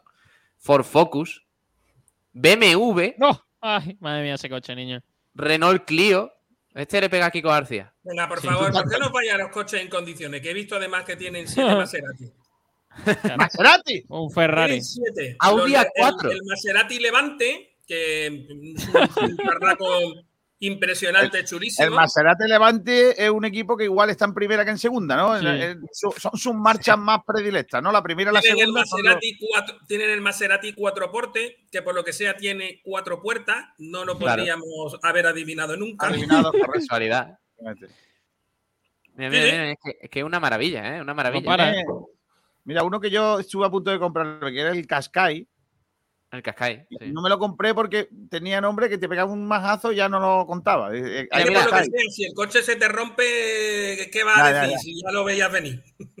Es que tienen de todo, ¿eh? En Yo- OneCar.es encima disponen de, de, como viene ahí bien escrito y bien redactado, de una variada flota de vehículos de ocasión y kilómetro cero de los fabricantes más destacados. Ojito, Sergio. Tenemos que, tenemos que ir, tenemos que ir, tenemos que ir allí a que nos lo muestren. yo no puedo ir.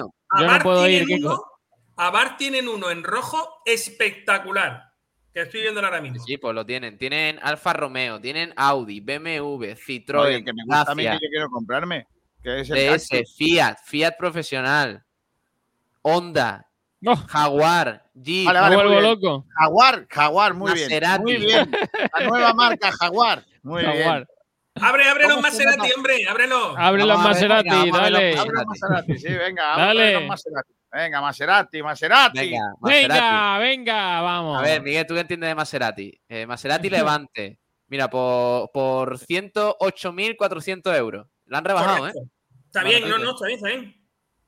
Mira, no este, está mal. Este Además, fíjate, tiene los dos modelos. Vaya carraco, ¿eh? El Levante chiquitito, que es el, el de 95 yo, yo he visto en persona el, Maserati Levante de la derecha. el Maserati Levante es el que tenía Toño, ¿no? Claro. Y es un coche en condiciones. Sí, señor. Es un coche en condiciones. Es más, el motor, la versión de gasolina. la versión de gasolina, el motor es Ferrari. Que no estamos vendiendo Maserati, que estamos vendiendo OneCar.es. Oye, el, vamos a ver, aquí lo, que, lo, que, lo que yo estoy intentando hacer es entender que vosotros habéis estado un buen rato con los Megan, con los Clio, en los coches esos de proletario, es que también la empresa, también la empresa puede satisfacer a aquellos que entienden de coche y que quieren pues una cosa. Me vuelvo loco con el 4x ¿eh? El 4x es una puta delicia. ¿eh? No, pero es, una bien, Miguel. Es una delicia. Por 38 euros no está mal, ¿eh?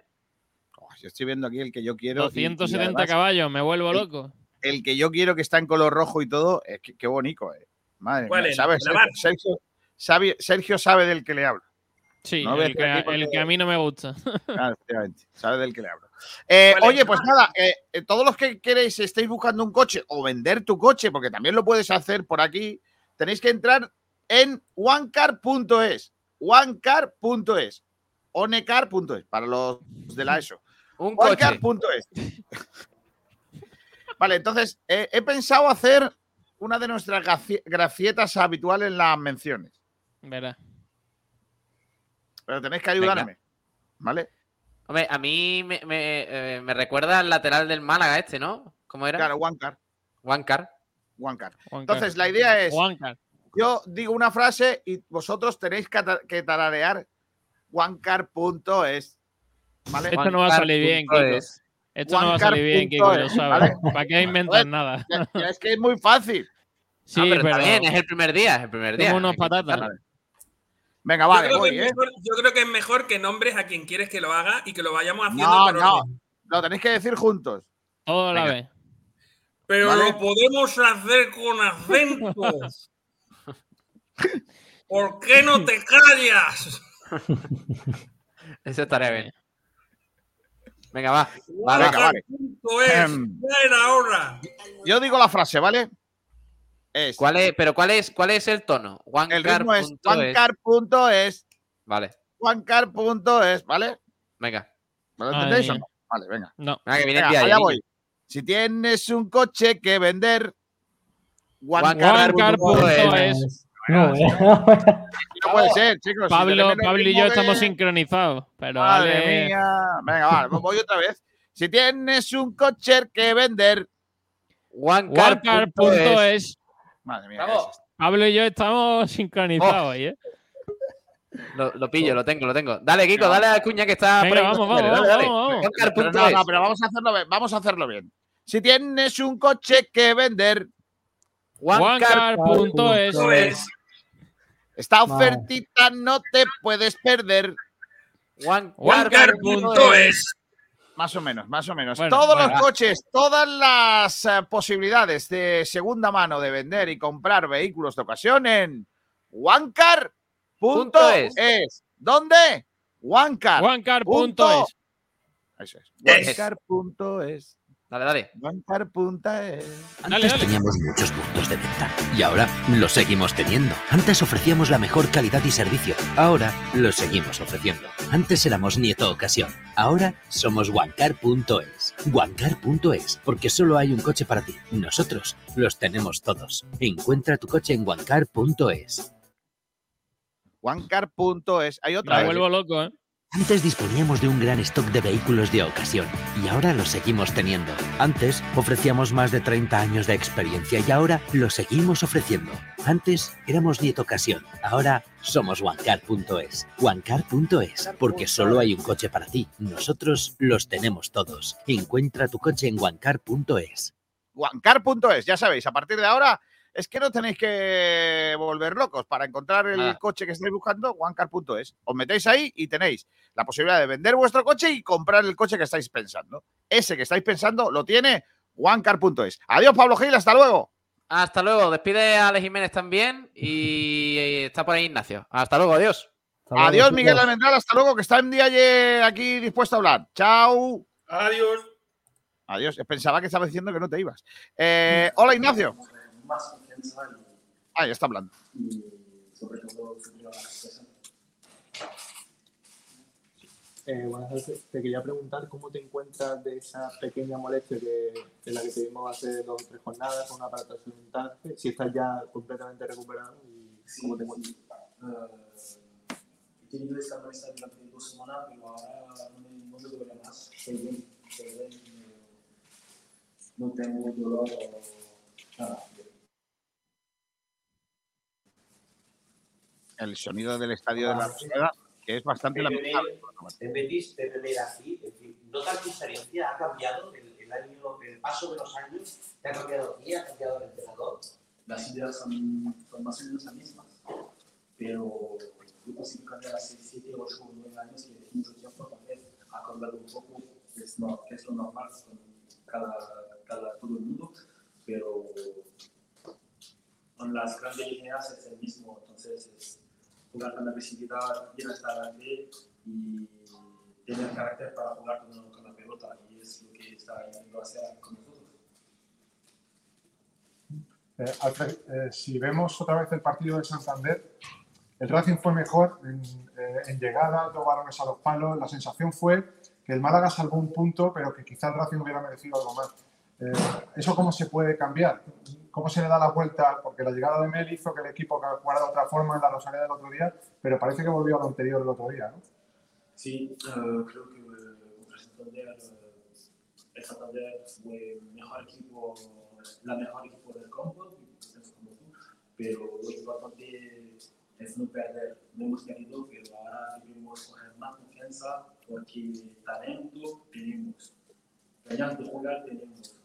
Hay que tener más confianza en nosotros, en lo que podemos hacer para, para mejorar, porque pienso que Santander es el mejor equipo que, que.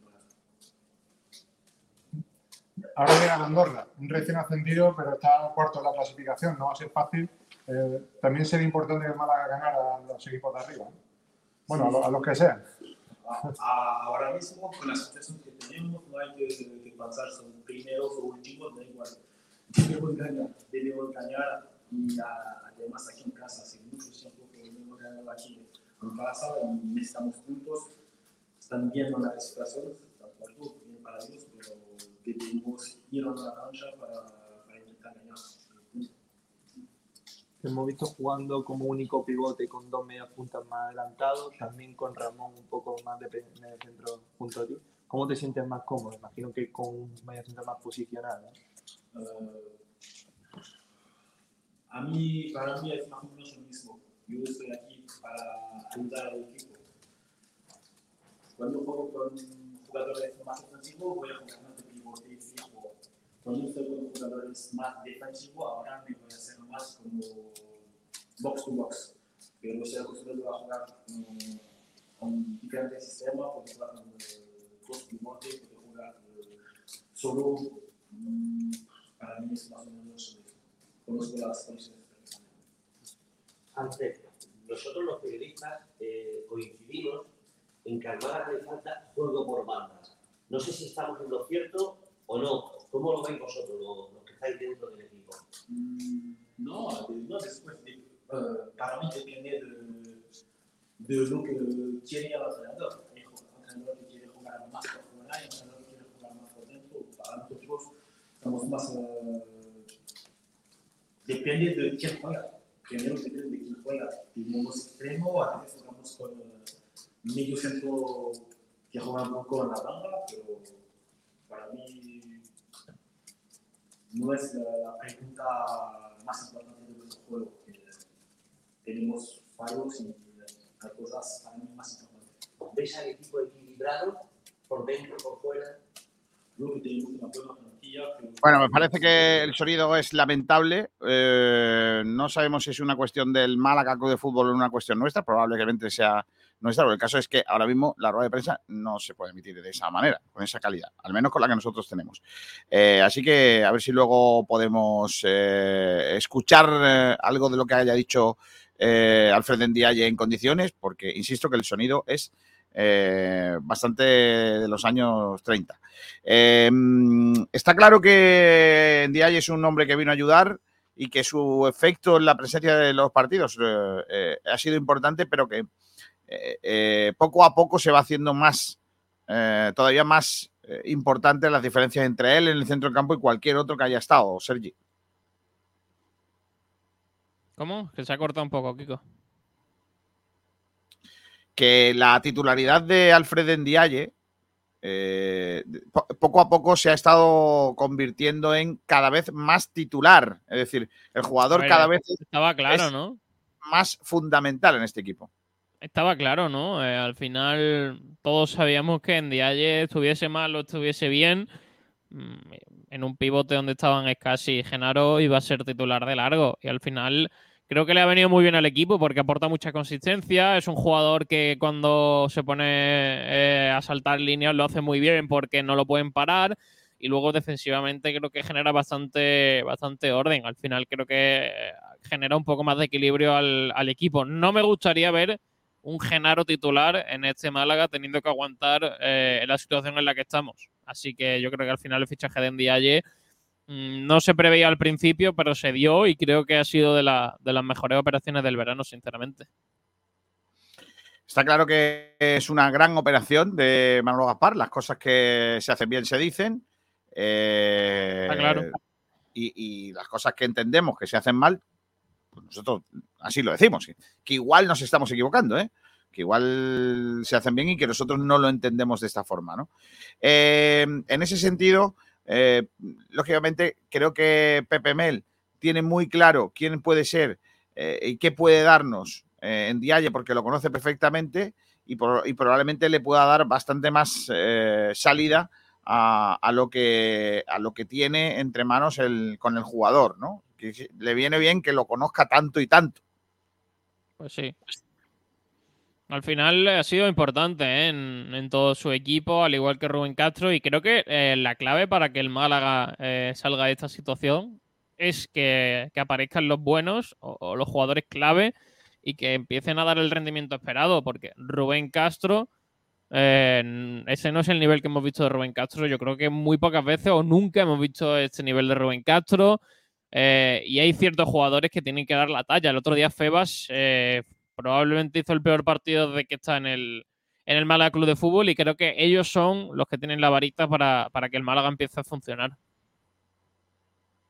Efectivamente. Y a partir de ahí, pues eh, el equipo es verdad que ha ganado en consistencia en el centro del campo, pero ojo, cuidado, porque no parece que sea suficiente, o al menos de momento. Hay que hacer más cosas, ¿no? Y, tener más cositas para, que el, el, equipo vaya funcionando un poco mejor, ¿no? Y en eso eh, es importante entender que estamos, ¿eh? que estamos en, la dinámica de crecimiento, ¿no? en esa dinámica necesaria obligatoriamente para el crecimiento del, eh, equipo y que lleguen los resultados, ¿no? que empiecen a llegar los resultados porque, insisto, que es muy necesario para, el, equipo que lleguen buenos resultados y que, que de alguna forma, de una vez por todas, el, equipo empiece a salir de la zona de, de abajo para vivir también en una tranquilidad, ¿no? Porque eso también ayuda a que el equipo esté un poco mejor, ¿no? Esa, tranquilidad, eh, esa necesaria tranquilidad que, debe tener.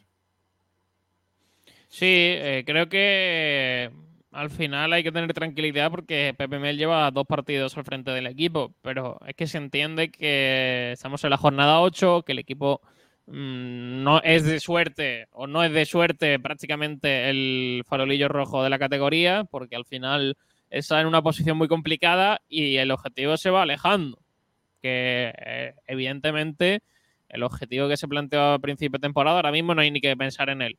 Pero bueno, al final todavía quedan muchos puntos, pero es que no hay tiempo. Hay que empezar ya a sumar para eh, salir al menos del descenso y luego empezar ya a pensar en otras cosas. Pero el principal trabajo de Pepe Mel es, sumar de tres esta semana, intentar sacar cuanto antes al equipo del descenso, que al final no solo es estar, sino es un peso psicológico para, para los jugadores, creo que bastante importante, porque hemos visto muchos equipos que se meten en, el descenso y no son capaces de seguir y es más cosa psicológica que, de juego o, de conseguir salir de ahí. Entonces creo que hay que salir cuanto antes del descenso para evitar males mayores.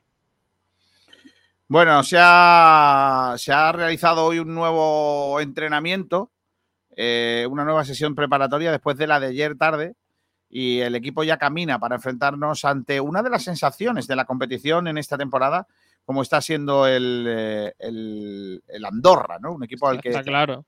Está sexto, creo. Complejos. Está sexto, al final es un proyecto muy interesante. se ha quedado con jugadores que tenía ya del año pasado y ha hecho un muy buen grupo para segunda división. Evidentemente, no espero que esté toda la temporada en posiciones peleando por arriba, pero creo que va a ser una de las revelaciones de la temporada y creo que va, bueno, va a tener una temporada tranquila en la que creo que no va a pasar demasiados apuros y que va a conseguir el objetivo, que es mantenerse en el fútbol profesional y de ahí empezar a hacer un, proyecto que tiene buena pinta con, eh, por ejemplo, uno de los grandes inversores, eh, Gerard Piqué, que de fútbol sabe algo. Así que va a ser un partido también muy, muy complicado, a pesar de que hablábamos hace unas semanas que le venían partidos más fáciles al Málaga. Ojito con los equipos que tienen delante, que ninguno es fácil, ¿eh? No, no.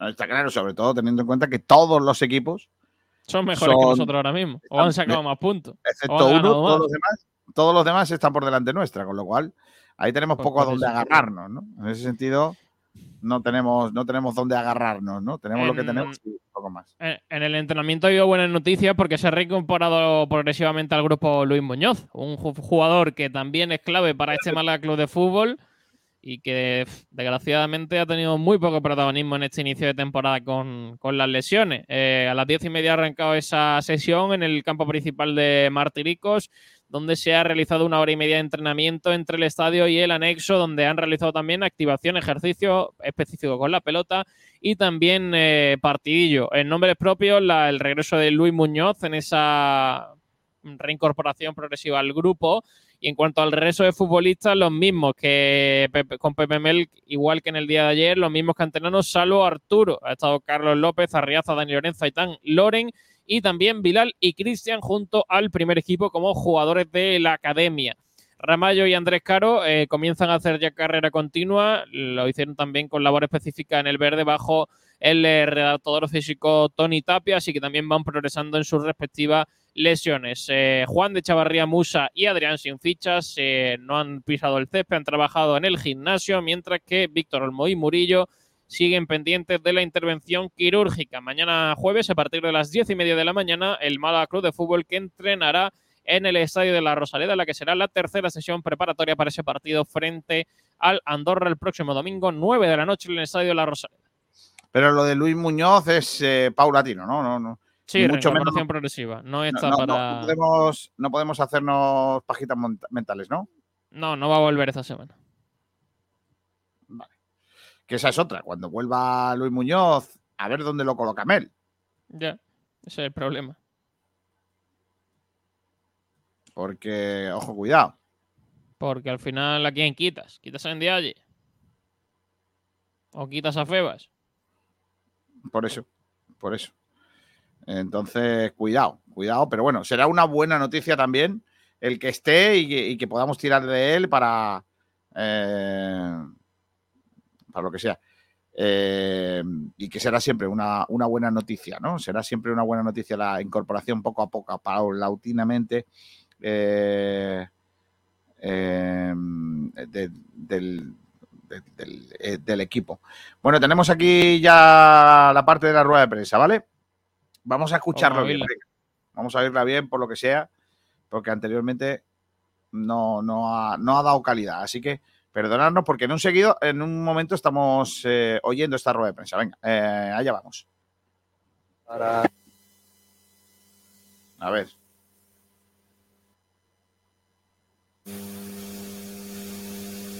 Perfecto, no se oye nada. Se ha grabado la rueda de prensa más que regular, ¿eh? Pues sí. Sistema, puedo jugar con- a ver. Y queremos. A ver. Madre mía. Este es el sonido de la rueda de prensa, venga. Bueno, eh, bienvenido a todos eh, a la rueda de prensa de Alfred.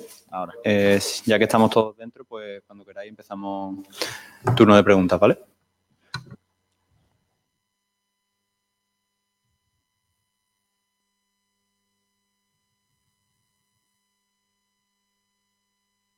¿Vamos o no vamos? A ver. Pienso que hemos hecho un mal empiezo de temporada, pero queda mucho de, de liga, queda mucho, muchos partidos. Ahora sabemos que debemos mejorar y sobre todo empezar a ganar. Hace dos partidos que no hemos perdido, eso está bien. El último partido no hemos encajado goles, pero ahora lo más importante es empezar a ganar y desde, desde el domingo aquí en casa. Hola, bueno. ¿El más problema mental? ¿Problema de confianza? ¿De las cosas que no salen y eso hace un poco que no se No pienso que es un, problema mental porque yo veo la gente con, con ganas de, de hacer las cosas bien al entrenamiento, en partidos. Creo que y queremos cambiar las cosas, pero a veces el fútbol eh, no es tan fácil y, y al final, eh, al final eh, debemos empezar a ganar para coger más confianza y, y sobre todo subir en la clasificación.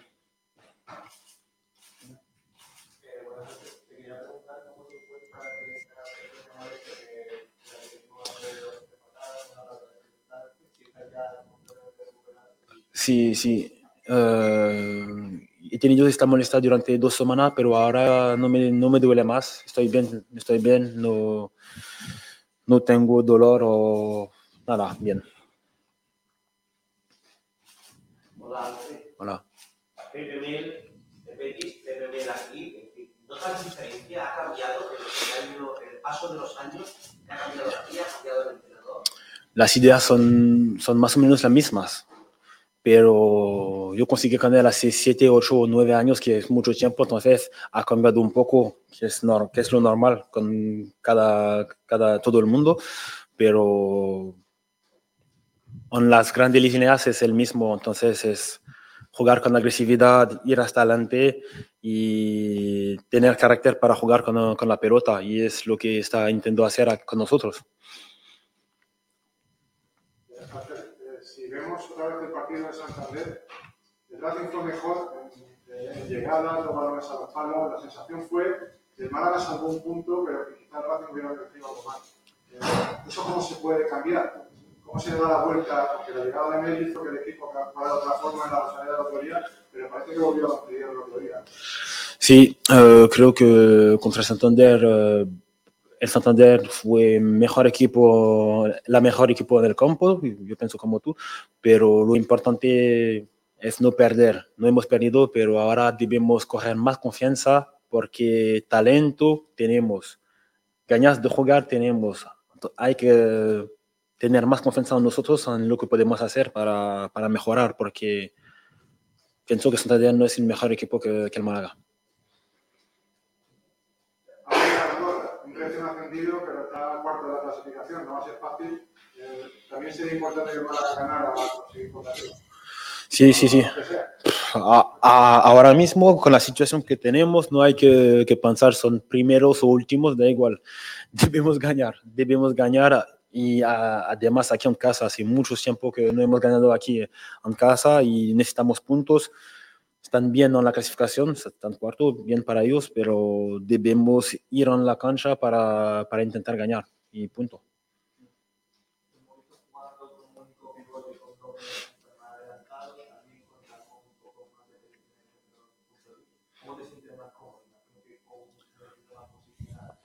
Eh, a mí, para mí es más o menos lo mismo. Yo estoy aquí para ayudar al equipo. Cuando juego con jugadores más ofensivos, voy a jugar más de pivote fijo. Cuando estoy con jugadores más defensivos, ahora me voy a hacer más como box to box. Pero estoy acostumbrado a jugar uh, en diferentes sistemas. Puedo jugar con uh, dos pivotes, puedo jugar uh, solo. Mm, para mí es más o menos lo mismo. Conozco las posiciones perfectamente. Nosotros los periodistas eh, coincidimos en que al Málaga le falta juego por banda. No sé si estamos en lo cierto o no. ¿Cómo lo veis vosotros, los que estáis dentro del equipo? Mm, no, de, no, después, de, uh, para mí depende de, de lo que quiere el entrenador. Hay entrenador que quiere jugar más por fuera y entrenador que quiere jugar más por dentro. A nosotros estamos más... Uh, depende de quién juega primero depende de quién juega. Tenemos extremo, a veces jugamos con uh, medio centro que juega un poco en la banda, pero para mí no es la, la, pregunta más importante de nuestro juego, que tenemos fallos y eh, hay cosas para mí más importantes. Creo que tenemos una buena plantilla, creo que todos los jugadores aquí en Málaga tiene nivel de jugar en segunda y hay varios que tienen nivel de jugar también en primera. Creo, para mí ahora es más una pregunta de confianza, de, sabes, de saber lo que podemos hacer. Porque nivel tenemos. Eh, preguntarte por los dos partidos que vienen en casa, Eh, no sé si hay un poquito de presión, pero hay que ganar en casa sobre todo. Hablo para mí, no tengo presión de verdad no tengo presión, pero no, no he visto a mis compañeros, no he visto el equipo con presión. Sabemos que debemos ganar, porque ahora hace casi un año que no hemos ganado, lo sabemos perfectamente. Y, mi, y también con la clasificación, debemos ganar, debemos hacer todo para ganar. Pero si entramos con presión en, la, en el campo, eso no, no nos va a ayudar. Debemos entrar con calma, debemos hacer las cosas que sabemos hacer y mejorar lo que debemos mejorar. Para mí es lo más importante. ¿Alguna, ¿alguna pregunta más, compañeros? Pues si no hay más preguntas, damos por finalizada la rueda de prensa. Muchas gracias. Bueno, pues eh, esas han sido las palabras de Alfred Ndiaye, que bueno, no se ha querido mojar mucho en, sobre las posiciones de, de banda, ¿eh? Por ahí no, no ha querido mojarse, ¿eh? No, la verdad que estaba claro que en Dialle tampoco iba, iba a contar mucho. Ha dicho que bueno, que el equipo tiene nivel, pero que no se está consiguiendo dar el que, el que se necesita. Así que bueno, tampoco se esperaba mucho de Ndiaye, que no es de los jugadores que más eh, habilidades tengan hablando español en, la plantilla, pero bueno, no ha estado mal el bueno de Ndiaye. Habla muy bien habla muy bien español, lleva ya muchos años en España, habla muy bien y sobre todo, bueno, pues que tiene ese acento francés, ¿no? De, acento galo, ¿no? Que, que gañá, ¿no? Que es más parecido al gañé del francés. Eh, bueno, pues nada, Alfredo Ndiaye en la rueda de prensa en el día de hoy. Mañana eh, tocará Mel, ¿no? Bueno, a lo mejor habla el sábado. No, no, no, no. Mel, yo no creo que hable mañana, ¿eh? Mañana es jueves, no va a hablar Mel. ¿Qué va a no, viernes, perdón. Yo pensaba que mañana era el viernes. Yo no veo. Yo creo que Mel va a hablar el sábado. Recuerden que también hay un entrenamiento previsto de activación el domingo. Madre mía. O sea, el domingo el Málaga va a entrenar, que ahí es donde me imagino que dará a conocer la alineación o a los jugadores y también, por ende, eh, la convocatoria del partido, que como digo, el, es el domingo 10, 9 de la noche, con lo cual prácticamente cerrando la semana. Eh, o sea que tenemos bastante días. Y recuerdo que eh, en este caso eh, el Málaga juega, como bien han preguntado ahí, dos partidos consecutivos en la Rosaleda. Prácticamente al borde de que se cumpla un año. No, hombre, no, dos partidos seguidos no hay, ¿eh? Juega el Málaga este domingo en la Rosaleda, juega el miércoles en Butarque y juega el próximo 16 de octubre en la Rosaleda. Muy bien, todo correcto. Es que hay un partido en medio por el día festivo. Recordad que el 12 de octubre es festivo y la Liga ha metido ahí una jornada, la décima de la Liga Summerbank, y el Málaga que va a visitar Butarque. Así que el Club Deportivo le gana en Málaga el miércoles y luego el 16, que creo que es domingo, Sí, es domingo, juega también la Rosaleda contra el Lugo. Serán dos fines de semana seguidos compartido la Rosaleda, pero no dos jornadas consecutivas. Bueno, pues dos fines de semana seguidos. Antes por medio el partido del Leganés en Butarque. Leganés que es el único equipo que está por debajo nuestro, ahora mismo. o sea que si no ganamos... Pero lo que sí me refería era, eh, Pablo, que eh, Sergio, perdona, que es que la Rosaleda está siendo un poco nuestra rémora, ¿no? En los últimos años, ¿no? Que no termina. Un equipo no puede ser nadie en, el, en, el, en una competición si no se hace fuerte en su casa, ¿no?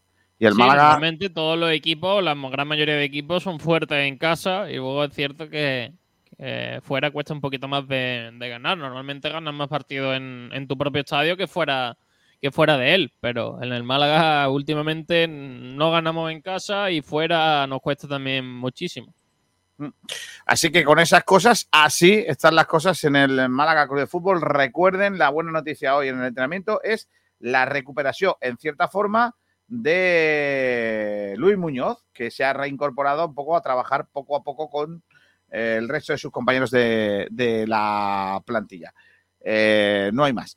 Eh, mm, léeme algunos mensajes de oyente, Sergi, mientras que aparecen los chicos de la tertulia que vamos a preparar de baloncesto. Boh, baloncesto, niño. Eh, por ejemplo, el de Juan Carlos Aleiza que dice, dame un BMW. Joder, vaya... va- Tienes mal Vaya gusto, bomba. ¿eh, Juan Carlos? Vaya bomba, ¿eh? Sí, viajero mochilero. No tiene el Lexus, qué pena. Bu- buenos coches también, ¿eh? Pero si no están en, en onecar.es. Te lo, te, si no existieran. te- te los compran nuevos. José Luis Rojas, pero no tiene un 4L para los bisoños de por ahí, el 4 lata. El cuatro latas, el famoso cuatro latas. ¿Cómo andaba eso, niño? Madre. Juan Carlos Aleiza dice, viajero, te vale con un Audi. Dice, ¿tienen Jaguar o Pantera Negra? Pantera Negra no existe. Que son... Tienen melanismo, ¿no? Francisco Javier Gutiérrez dice, todo lo que sea tres cilindros es una gran mentira. Estoy de acuerdo. No estoy de acuerdo. No sé de lo que habláis. José Luis Roja dice, Kiko, no te engañes, está bien dicho. En castellano es jaguar, in English, jaguar. Claro. Muy bien. Pablo- Pero, o sea, Pablo- Por lo que sea, por lo que sea, la marca es inglesa. Es británica, sí. sea. Es británica. Entonces, Juan Carlos, creo que hay una cierta obligatoriedad en decirlo en el idioma natal. en leerla en idioma. Yo- ¿No has visto todo el vídeo de las marcas raras y los, los dirigentes de las marcas explican cómo se dice su, su marca? Las marcas un poco más complicadas. Está Claro. muy bueno. Porque Sale diciendo el de Hyundai y sale Hyundai. El otro, Lexus. Y claro, y nosotros lo decimos mal. Pues Pablo Gil está salvado por eso. Dice Francisco Javier, hubo un tiempo en que los Jaguar Diesel montaban el mismo motor que los Ford Mondeo. Ah, sí. Bueno, igual que los Mercedes montan motores Renault. Viajero mochilero dice, el One Car, el One Car no es por nada, pero están carillos esos coches. Nuevos te Sí, salen hombre. casi igual, dice Viajero nada. mochilero. De eso nada. Hombre, hay, hay alguna oferta chula, ¿eh, Viajero? Hay ofertas guapísimas. Meteros y bichear ahí en onecar.es, que hay de todo. José Luis Roja dice, ala, ahora creamos el grupo de coro y danzas de Ford Direct". Estamos, estamos preparados, eh, antiguo es eso de coros de, eh, de grupo de coro y danza, ¿eh? y tanto. Julio Castillo bueno. dice, buenas tardes, señores. Juan Carlos Aleiza dice, se nota que no habéis ensayado. Era el primer día. Claro. Sergio Rubio, el central del City con bigotillo que siga rompiendo tibias y deje el cante. Julio Castillo dice, esto es frecuencia malaguista o bandera a cuadros. Yo ya no sé dónde entro. Hemos metido un poco de bandera a cuadros dentro de frecuencia malaguista. Dice, no se ve, oiga, se escucha enlatado, sí, ya lo hemos escuchado después en condiciones. Dice, buena idea la de la sala de prensa del Málaga. Los periodistas se escuchan como un tiro y a los entrevistados les ponen una escafandra. No, hombre, no que ha habido algún problemilla técnico en la sala de prensa de la Rosaleda. Eh, dice eh, Francisco Morales, buenos días, boquerones, que madrugón acabo de pegarme. Joder, pues a la una y, a la una y once, lo de madrugón no, ¿eh? Dice Juan Carlos Aleiza, Sergio se anda convirtiendo en el nuevo Kiko, ¿no os parece? ¿Por qué? ¿Por qué?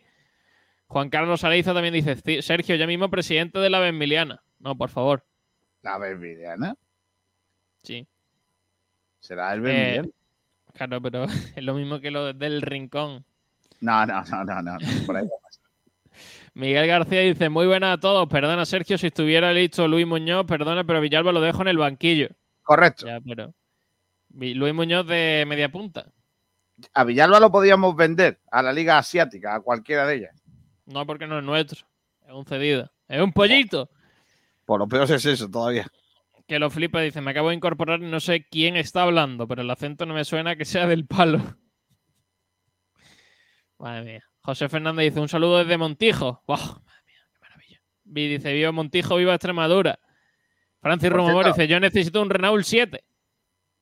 Ostras, Renault 7, qué guapa esa, ¿eh? No sé ni cuál es, imagínate.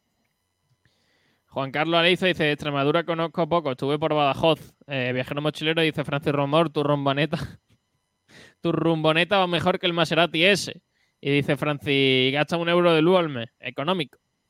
Eh, Juan Carlos Aleizo dice, Francis, la rumbaneta tiene ya velocidad, ¿eh?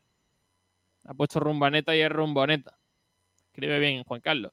Que lo flipa dice, yo dejo a Villalba en el banquillo aunque Luis no vuelva en seis meses.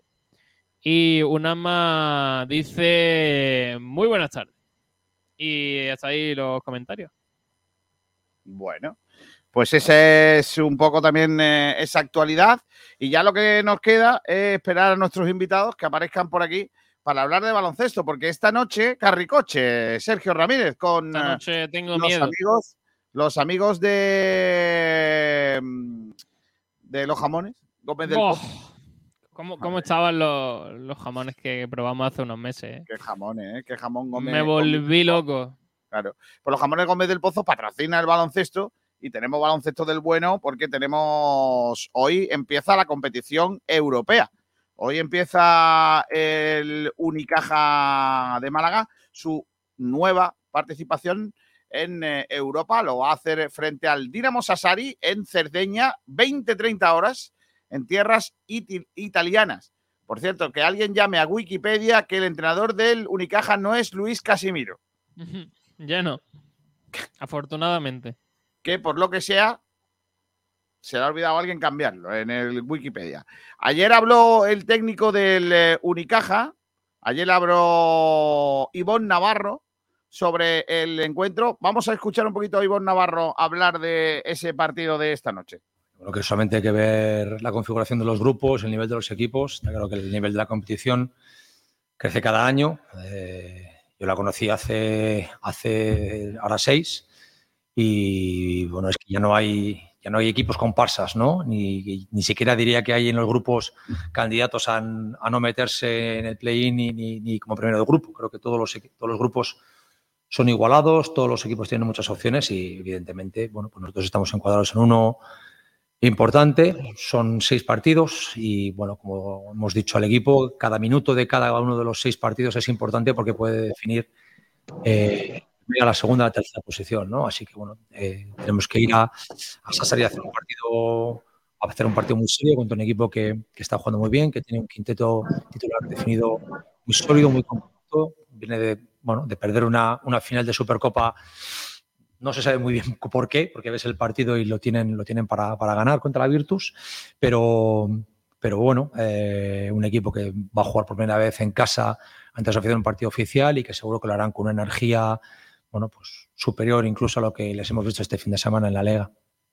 Y bueno, Chinano es un jugador que ha estado en el verano en el mercado, ¿no? un jugador cotizado, eh, un buen jugador grande, con, bueno, con un gran juego de poste bajo, con una grandísima habilidad para pasar el balón tanto desde el poste bajo como desde, desde, desde fuera, bueno, y un generador de, ventajas y de puntos para ellos, no solamente por lo que la nota, sino por lo que distribuye, ¿no? Además, con, rodeado por jugadores que, que, que son rápidos, que saben jugar sin balón, que, que son listos, que, bueno, saben jugar, ¿no? Entonces, si a ello le sumas la presencia de Gerald Robinson, de Cruzlin y de Ventius, bueno, pues hablamos de un equipo que tiene, bueno, que tiene, que tiene un juego estable, que tiene un juego definido, reconocible y, bueno, que, que tenemos que ser inteligentes para defender y para atacar. Yo creo que hay ciertas cosas, ciertos aspectos de nuestro juego que a ellos les incomodan y viceversa, ¿no? Vamos a ver qué equipo es capaz de, de- de imponer un poco su ritmo y su filosofía, si vamos a un, a un partido de, de mucho ritmo, a un partido de, muchas posesiones, a, bueno, a un partido de hacer correr al equipo rival atrás, o si vamos a un partido más trabado, más de medio campo, más de, bueno, de, de, de subbatallitas, ¿no? Digamos, de, que ahí es donde yo creo que ellos, bueno, pues son realmente buenos porque, como dices, son, tienen muchos jugadores de mucha experiencia a nivel europeo y, que, bueno, y que están bastante curtidos, ¿no? Con mucha experiencia, pues el propio Gerald Robinson es un jugador que conoce perfectamente la categoría y, bueno, yo creo que va a ser una buena batalla inicial, ¿no? De ver quién, quién impone un poco más su, su ritmo si se impone su rotación corta, mm, dando mucha confianza a los, a los escasos jugadores que tienen rotación o se va a una rotación más larga en cuanto al número de jugadores ¿no? para imponer un nivel físico alto y más constante durante el partido. Bueno, bueno pues ahí está que... hablando el técnico de Unicaja de ese encuentro. Está por aquí Javier Jiménez. Hola Javi, ¿qué tal? Muy buenas. Buenas tardes chicos, ¿qué tal?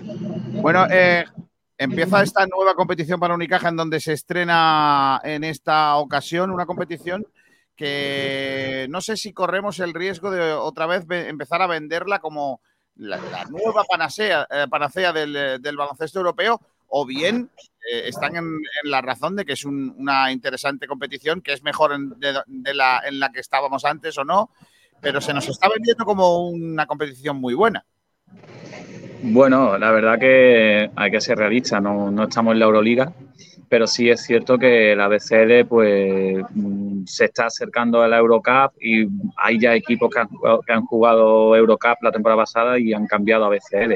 Yo creo que más o menos está ahí en ese, puede ser tercera competición como estaba la temporada pasada para mí, pero este año está yo creo que más o menos al mismo nivel que, que Eurocup. Sí es verdad que son equipos que son desconocidos, pero bueno, el año pasado eran desconocidos y, y, nos ganaron. Hubo equipos como el Club Napoca, que no lo conocía nadie, nos ganaron, Chaburgo, Inquies también perdimos. O sea que es una competición no muy conocida, pero no por eso menos complicada y que, bueno, que será pues un trabajo pues laborioso hasta llegar a la Final Four, que creo yo que es el objetivo del equipo. Un trabajo laborioso que empieza hoy en Cerdeña y a mí me gustaría saber, Javi, porque Unicaja ha jugado dos partidos oficiales en lo que va de, año en eh, la Liga CB. El primero que perdió en Basconia y el segundo que ganó en casa ante la gran sensación de la primera jornada, que había sido Gran Canaria, nunca mejor dicho. Y si, y si las sensaciones que a ti te dio el partido o los partidos son de que este año Unicaja nos puede ilusionar, porque el primer día la verdad es que el primer fue muy bien, pero el resto del cuarto volvió a ser Unicaja de otras temporadas. Sí, el primer partido fue, yo creo que la primera parte se vio en Unicaja diferente de la temporada pasada, pero en la segunda parte se volvieron al nivel que tuvimos en la temporada pasada y bueno, y Vasconia nos pasó por encima, metió un punto más de intensidad, de físico y no tuvimos respuesta ante, ante el vendaval, ¿no, Vasco? En cambio, contra Gran Canaria fue al revés. Fue una, primera parte que seguimos con la tendencia esa que, dejamos en, en Baskonia. Eh, muy mal partido, no entraba nada, tiros abiertos, tiros limpios que no entraban. Eh, también los árbitros sacaron un poco al equipo del partido. Y en la segunda parte, pues fuimos nosotros quien dimos ese plus en defensa con un gran Melvin Edging y con, con Dedovi, pues bueno, metiendo mucha sangre defensiva y, vol, bueno, el equipo dio, yo creo que, mmm, no sé si estaré de acuerdo conmigo, pero un partido así rara vez la temporada pasada, en temporada anterior lo hemos remontado. Entonces el equipo demostró que, bueno, que, está todavía, que faltan muchas cosas, muchas piezas por encajar, todavía se están conociendo, como aquel que dice, con muchas incorporaciones, pero ya, oh, ya saben lo que es el Carpena, sabe que el Carpena es una afición que si pinchan y sangran van a responder porque el Carpena prácticamente llevó al equipo en volanda en la segunda parte y saben que por dónde más o menos tienen que tirar para, para sacar los partidos hacia adelante.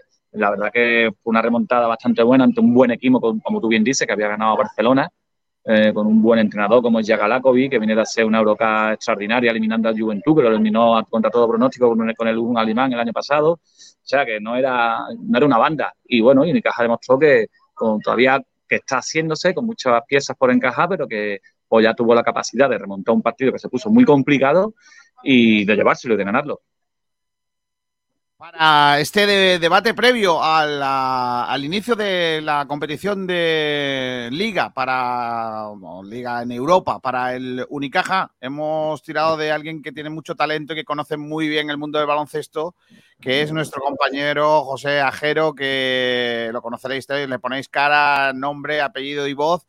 Eh, compañero de Movistar Plus, que presenta NBA al día junto a Maya Valdemoro y que trabaja también para la revista Gigantes, un conocedor del mundo del baloncesto, lo, veis también a pie de campo en las entrevistas en la Liga CB a jugadores, entrenadores y demás. Y hoy está con nosotros. Eh, hola José, ¿qué tal? Muy buenas. Hola, ¿qué tal? Muy buenas. Perdonad un poco por el ruido, por el barullo, que acabamos de terminar de grabar el programa. Estoy buscando un sitio tranquilito, porque donde estaba no había mucha cobertura. ¿Cómo vais? vamos, fenómeno. Oye, José, que mm, yo le he preguntado a Javi Jiménez yo creo que tiene la misma camisa que tú, o habéis puesto casi de acuerdo, por lo menos. sí, claro. Eh, un, buen, eh, amigo, hay que vestirse igual que los buenos amigos. Claro. Oye, José, te, preguntaba que, o le preguntaba a Ignacio, eh, perdón, a Javier y también antes a los compañeros, si nos están vendiendo la burra desde Unicaja de lo buena, lo bonita, lo bien que queda esta competición nueva a la que nos han apuntado, ¿no?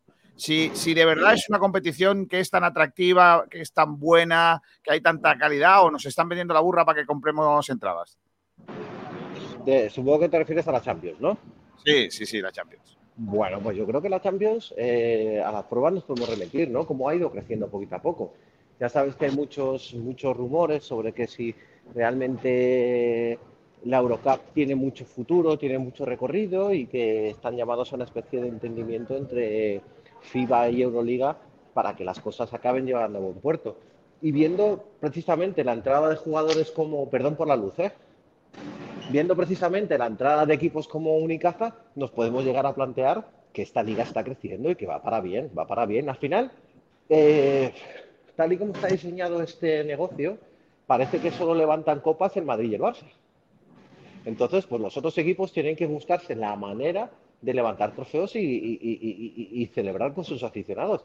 Y la Champions, pues mira, seguramente que las que tiene Tenerife o las que ha tenido Burgos han sentado de maravilla por allí.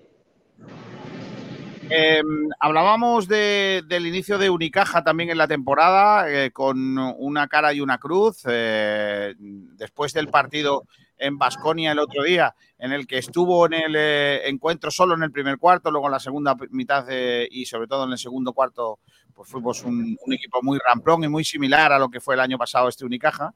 Pero luego no esperábamos mucho del partido frente a Gran Canaria el otro día, eh, después de, cómo había empezado Gran Canaria la primera jornada de liga y, en el Carpena Unicaja hizo un gran encuentro, ¿no? ¿Qué te, parece este Unicaja que, se ha confeccionado para esta temporada? Bueno, lo, primero de todo a mí es que me va a, me va a costar mucho sacar malas palabras de Unicaja, primero porque hay muchísima, muchísima gente a la que quiero y a la que aprecio alrededor, y sobre todo por este pedazo de entrenador que tiene, que para mí se ha convertido en un referente. Me parece un muy buen tipo, entonces me cuesta. Vale, dicho eso, vamos a olvidarnos de que conozco a tanta gente en Málaga, vamos a olvidarnos de que conozco a este entrenador y vamos a olvidarnos de la pasión del básquet en Málaga y, y verlo como está. A mí me parece un gran equipo. ¿Por qué? Pues porque eh, estáis en las limitaciones que estáis cuando se anunció después de dos años, hace dos años, que, el club iba a entrar en la restricción que entraba. Y resulta que habéis sido capaces de encontrar un Alberto Díaz que ya no es ídolo vuestro, ya es ídolo de todos. Eh, este Darío Brizuela, que parece que es de Málaga de toda la vida y que cumple con los patrones de lo que habíamos visto en la última década de cómo juega Nicaja. Y sobre todo, esta rebelión de pequeños está siendo capaz de eh, volver a enganchar o por lo menos mantener el sentimiento importante de la gente en la grada. Dices que sufristeis contra Gran Canaria, claro que sufristeis, pero seguramente esa victoria valga por tres, porque ese parcial de 19-2 me parece fue esa manera de volver, me mandaba Javi un vídeo de, cómo sonaba la grada. Ostras, eh, quizás en que las cosas cuesten un poquito más de esfuerzo eh, y que se gane así y que se remonte así, puede servir para que la ciudad vuelva a creer en el proyecto. Y este proyecto a mí me parece que está bastante bien articulado en cuanto a, posiciones, que faltan, claro, eh, esto es como todo. Seguramente os gustaría tener a Edith Tavares y a todos los equipos, pero al final los centímetros ya sabéis que están especialmente reservados para, para los grandes equipos y para las grandes chequeras. En eso creo que, Javi, coincidimos en que ese paso atrás en cuanto eh, a inversión eh, hasta esta temporada no se ha convertido en un paso adelante hacia ser eh, ese equipo de sentimiento, ¿no? Que había sido Unicaja siempre hasta que no llegaron los billetes buenos y que Unicaja pues estaba intentando codearse con los, con los grandes de verdad, ¿no? Del, baloncesto español. Eh, ese sentimiento que ha faltado, que tiene que devolverse al fin a la afición, que yo creo que si se conjuga, si se puede, puede haber esa comunión, puede hacer que el Unicaja haga, cosas bonitas. ¿Y por qué no en esta competición europea? Sí, la verdad que, a ver, la directiva que empezó el año pasado, pues más o menos se ha dado cuenta el equipo que quedó, que había que tirar con él hacia adelante porque, bueno, temas de contrato y demás, pues lo que había. Pero bueno, una vez que ya han podido meterle mano al equipo, pues han confeccionado un equipo bastante ilusionante, eh, bastante equilibrado, que era lo, que pedían muchos aficionados, que veían como había pues, demasiados jugadores en la misma posición, con el mismo rol. Entonces se ha, intentado buscar ese equilibrio dentro de la plantilla, dentro del roster, con, los roles más definidos. Sin más lejos, el caso de Melvin Edgin no salió en toda la primera parte, salió en un tercer cuarto contra Gran Canaria y revolucionó el partido a base de garra, de defensa y, de huevo. Pues lo tenía claro y lo sentó, acabó, le metió el parcial gordo a, Gran Canaria con Melvin Edgin en la pista y bueno, y eso estas temporadas atrás no pasaba porque no teníamos jugadores de ese corte defensivo, de esa garra. Y bueno, pues lo que ha hecho la, nueva directiva, lo que ha hecho, ha intentado montar un equipo así de esa forma, que, ilusiona a la gente, eh, recuperando valores de, Unicaja de toda la vida. Eh, aunque parezca una tontería, lo de la equipación ha sido un acierto totalmente, porque la gente ha sido como que le ha tocado la patatita y se están vendiendo porque ha gustado mucho. Bueno, recuperando viejas costumbres que esa vieja costumbre ha llegado, ha llevado pues, a Unicaja pues, a, sus mejores logros eh, desde la base y desde la base lo están haciendo. A partir de ahí, pues crecer. Una competición como la BCL es verdad que puede dar un paso atrás, pero bueno, si es para con impulso y ponerte otra vez arriba con los grandes de la Liga Nacional por cuestiones económicas, por los premios que te deja la BCL, que, son, si llegas, si llegas a la final, bueno, y ya si la gana, pues son bastante importantes, pues bienvenido sea y bueno, intentando hacer, bueno, las cosas bien desde la base para, para eso, para volver a, a donde Unicaja se merece, que, que, es arriba, que es donde siempre hemos estado. Eh, un millón de euros si ganas la competición, te, te llevas para la buchaca. Bueno, nos da para irnos de tapita, ¿eh? Nosotros poca pasta la verdad, para que no vamos a engañar, poca pasta. Eh, eh, me gustaría saber también qué sensaciones tenéis de, esta ACB de, este año, de esta temporada que, acaba de arrancar. José, vamos a volver otra vez necesariamente a vivir esa, ese dominio, ¿no? Esa bicefalia Real Madrid-Barça o ves algunos aspirantes intentando echarle la pata a los dos gigantes de nuestro deporte? No, no lo veo, pero no lo veo porque al final ya sabes que los playoffs se van a más tiempo, pero lo que sí veo, por ejemplo, es que este domingo juega el Madrid en Málaga, ¿no? Pero veo que Madrid y el Barça hay muchas canchas en las que un poco referencia a lo que decía Javi, que ese sentimiento, si los equipos van a ser capaces de enganchar pronto con la grada y, tener una buena comunión, va a hacer sufrir muchísimo a Madrid y Barça. O Madrid es muy buen equipo y, te puede ganar eh, en una abrir de ojos, no hay ninguna duda. Pero, por ejemplo, eh, si le montáis una buena emboscada en Málaga con lo que va a apretar la gente, eh, vamos a verlo. Vamos a verlo, porque el ejemplo más cercano que tenemos de esto es lo que le pasó al Barça en Gran Canaria. El Barça en Gran Canaria pudo ganar el partido tres veces y el equipo canario se vino arriba empujados por el público. Por eso esa comunión es básica para que ese dominio de Madrid-Barça, que yo creo que no va a variar, sí pueda convertirse en una temporada divertida llena de emboscadas en las canchas locales, en las canchas en las que Real Madrid y Barça tengan que hacer de visitantes. Porque hay muy buenos equipos, hay buenas plantillas y hay gente deseando ver baloncesto después de este verano de lujo que hemos vivido con la selección española. Eh, eh, hablabas tú antes de Alberto Díaz, que, al final en Unicaja es un referente, ¿no? Por, canterano, todos lo conocíamos, no nos ha sorprendido la capacidad que ha tenido de aportar eh, todas esas cosas que aporta en, Unicaja en la selección nacional. ¿Crees que ha, roto el techo? O sea, Alberto Díaz ha presentado su candidatura para ser uno de los jugadores importantes de nuestro país en esta, en esta competición con la selección o, bueno, no ha hecho nada más que refrendar lo que habíamos visto. No sé si, si tú ves que ha dado un salto hacia adelante con la selección. Eh, ha dado un salto hacia adelante, sobre todo en una cosa que yo creo que Alberto no quería, que es ser protagonista. Portada del Marca, portada del AS, entrevista en la SER, en la COPE, en Telecinco, todo el rato. Se ha convertido ha dejado de ser el pelirrojo de Málaga para ser el pelirrojo de la CB, para ser el pelirrojo de España, porque yo creo que encarna un poquito este espíritu que a todos nos gusta, ¿no? De un jugador que con menos talento quizás que otros, pero que hace unas cosas realmente espectaculares, menos talento en ataque, porque el talento defensivo lo tiene y que encima ha ganado esa confianza como para que en los momentos más apretados sacarse un tirito, estando solo, con tiros que en otras veces quizás eh, no hubiera subido, pero que ha ganado. Y creo que Alberto se ha ganado ya un puesto fijo, que ya lo tenía, ya lo tenía, salvo problemas físicos en la selección, y vamos a ver, porque supongo que el siguiente paso es que sea uno de los grandes capitanes de la Roja, lo tengo clarísimo, o sea, hemos redescubierto a un Alberto que ya conocíamos en Málaga en la CB, lo hemos expandido, lo hemos exportado al resto de espectadores de otros deportes no tan familiarizados como el básquet, no tan familiarizados con el básquet, y al margen, para todos hemos ganado un jugador con más confianza.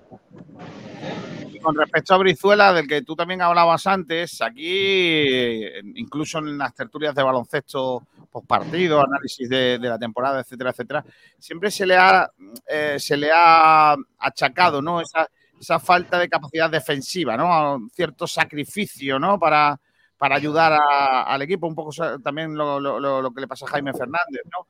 Eh, ¿Crees que, definitivamente eh, puede ser este año también el de, Darío, ¿no? Visto lo que, lo que ha aportado con la selección.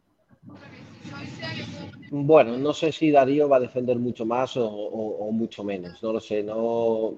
Fíjate que es una cosa que al final nunca he valorado de, Darío, porque Darío tiene una cosa que es muy complicada ahora mismo también y que, y que al final se va, en los, se va a los equipos más grandes hacer prácticamente labor de especialista, que es esa capacidad que tiene para incendiar un partido, para crearse su propio lanzamiento.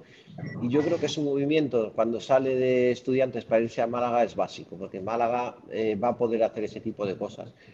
Eh, si ahora la comunión que tiene saliendo Jaime con, con Alberto es igual de grande que le hemos visto en la selección, donde han compartido muchos momentos y ellos son capaces de suplir uno con defensa que está atento de todo y el otro con esa chispa que tiene para anotar, creo que lo va a hacer bien. Darío cada año es un poquito mejor, un poquito mejor como jugador global.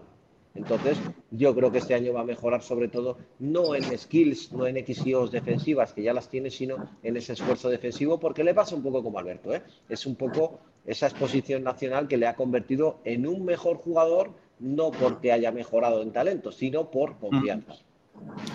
Bueno, hoy jugamos en Cerdeña eh, ante un equipo que viene, como ha dicho Ivonne Navarro, de perder eh, su primer partido oficial en la Supercopa cuando lo tenía prácticamente ganado. Eh, va a ser el primer partido oficial este año frente a su público todos son condicionantes que hacen complicada esa, victoria. Se habla mucho durante estos últimos días de la necesidad de no pinchar en esta competición, ¿no? De, no, que, no hay mucho margen de error, ¿no? Dado, dado cómo se, pinta la, competición de esta Champions. Eh, Javier, eh, ¿le temes mucho a este partido? Pues, hombre, la verdad, el eh, Dinamo de Sassari viene de, hacer una supercopa, que no se la ha llevado porque, bueno, de milagro. Tiene dos jugadores, eh, Chinano Nuaku, es un pivo que el año pasado estuvo sobresaliente en Israel, y Gerald Robinson. O sea, mm, son dos tíos con mucho básquet y que lo han demostrado hace pocos días. Entonces, no va a ser un partido fácil. El primer partido de la BCL en casa, del, equipo italiano, eh, no hay que salir confiado, porque hay que ir a por todas, porque van ellos van a ir a por todas, van a ir a ganarnos y van a ir a agradar a su afición. Y ya digo, tiene un, tiene un roster muy corto de 8 o 9 jugadores, pero lo tienen muy claro. O sea, confianza ninguna y veo un partido complicado. Ah, esperemos que veamos el Unicaja del segundo tiempo contra Gran Canaria intenso en defensa, eh, con las cosas más claras en ataque y haciendo buenos balances y que podamos llevarnos, traernos el partido para Málaga. Me gusta mucho lo del roster corto, porque como yo soy del baloncesto antiguo, cuando nos sabíamos los quintetos iniciales de memoria y no había tantos cambios, pues me, gusta mucho, me ha hecho mucha gracia cuando Ivonne Navarro ha dicho eso, ¿no? De que dependiendo de cómo sea el partido van a usar pocos o, muchos jugadores, ¿no? Somos, al final yo soy un romántico de mí me gustaban los, cuando había menos cambios, cuando había menos cambios y, eh, las plantillas te las eh, conocía mucho, o yo al menos, tenía tiempo para aprenderlas de memoria. Hablando de alguien que cuida muy bien eh, todos los detalles y que conoce bien el mundo del baloncesto, leyendo un poco, bichando un poco en la, en la historia de José, eh, me ha llamado mucho la atención su colección de zapatillas. ¿Cuándo empezaste? Pues yo creo que empecé en ese mismísimo instante en el que abrí los ojos y vi que mi hermano, que fue el que empezó a jugar al baloncesto pronto, pues eh, ya estaba obsesionado con las zapatillas. Estaba obsesionado con las zapatillas y desde entonces pues no, no he ido parando. Me parece que son que al final cada prenda que llevas o cada zapatilla me gusta pensar que tiene una historia detrás, me gusta pensar que hay muchos jugadores que llevan unas zapatillas porque mm, porque se identifican con el jugador de la NBA, porque se identifican con el momento del que ha hecho y, de verdad existen. Y yo creo, fíjate que no me quedo tanto en los modelos porque me gusten o porque no me gusten, sino por lo que pueden significar en el momento del, en el momento en el que se han estrenado o que han supuesto. Ya sabéis, por ejemplo, que detrás de cada Jordan hay una hay un campeonato, hay un partido no sé cuántos puntos. Oye, José, ¿y, mm, y las, eh, tienes algún no? O sea, vamos a ver, eh, em, eh, zapatillas que le- les dirías que no. No, no, no te las comprarías nunca porque dan mal rollo, porque no, no te, no te Yo pone nada. pelea, yo tengo, tengo una pelea muy grande en casa. Yo tengo una niña de 7 años, 8 este sábado. Eh, y entonces, bueno, pues con, con- con- con mi pareja siempre estamos con, venga, eh, zapatillas, zapatillas, zapatillas. Y ella le intenta comprar, pues, zapatillas de, de, pues, un poco de Zara, por decirlo de alguna manera. Y yo me niego, me niego a que lleve unas zapatillas de Zara. Porque si lleva zapatillas, que sean zapatillas de marca deportiva. Y ya está. A partir de ahí me da igual que sean Adidas, que sean Nike, que sean Puma, que Ah, sean lo que sea. Pero que sean de marca deportiva. Yo es lo único que pido.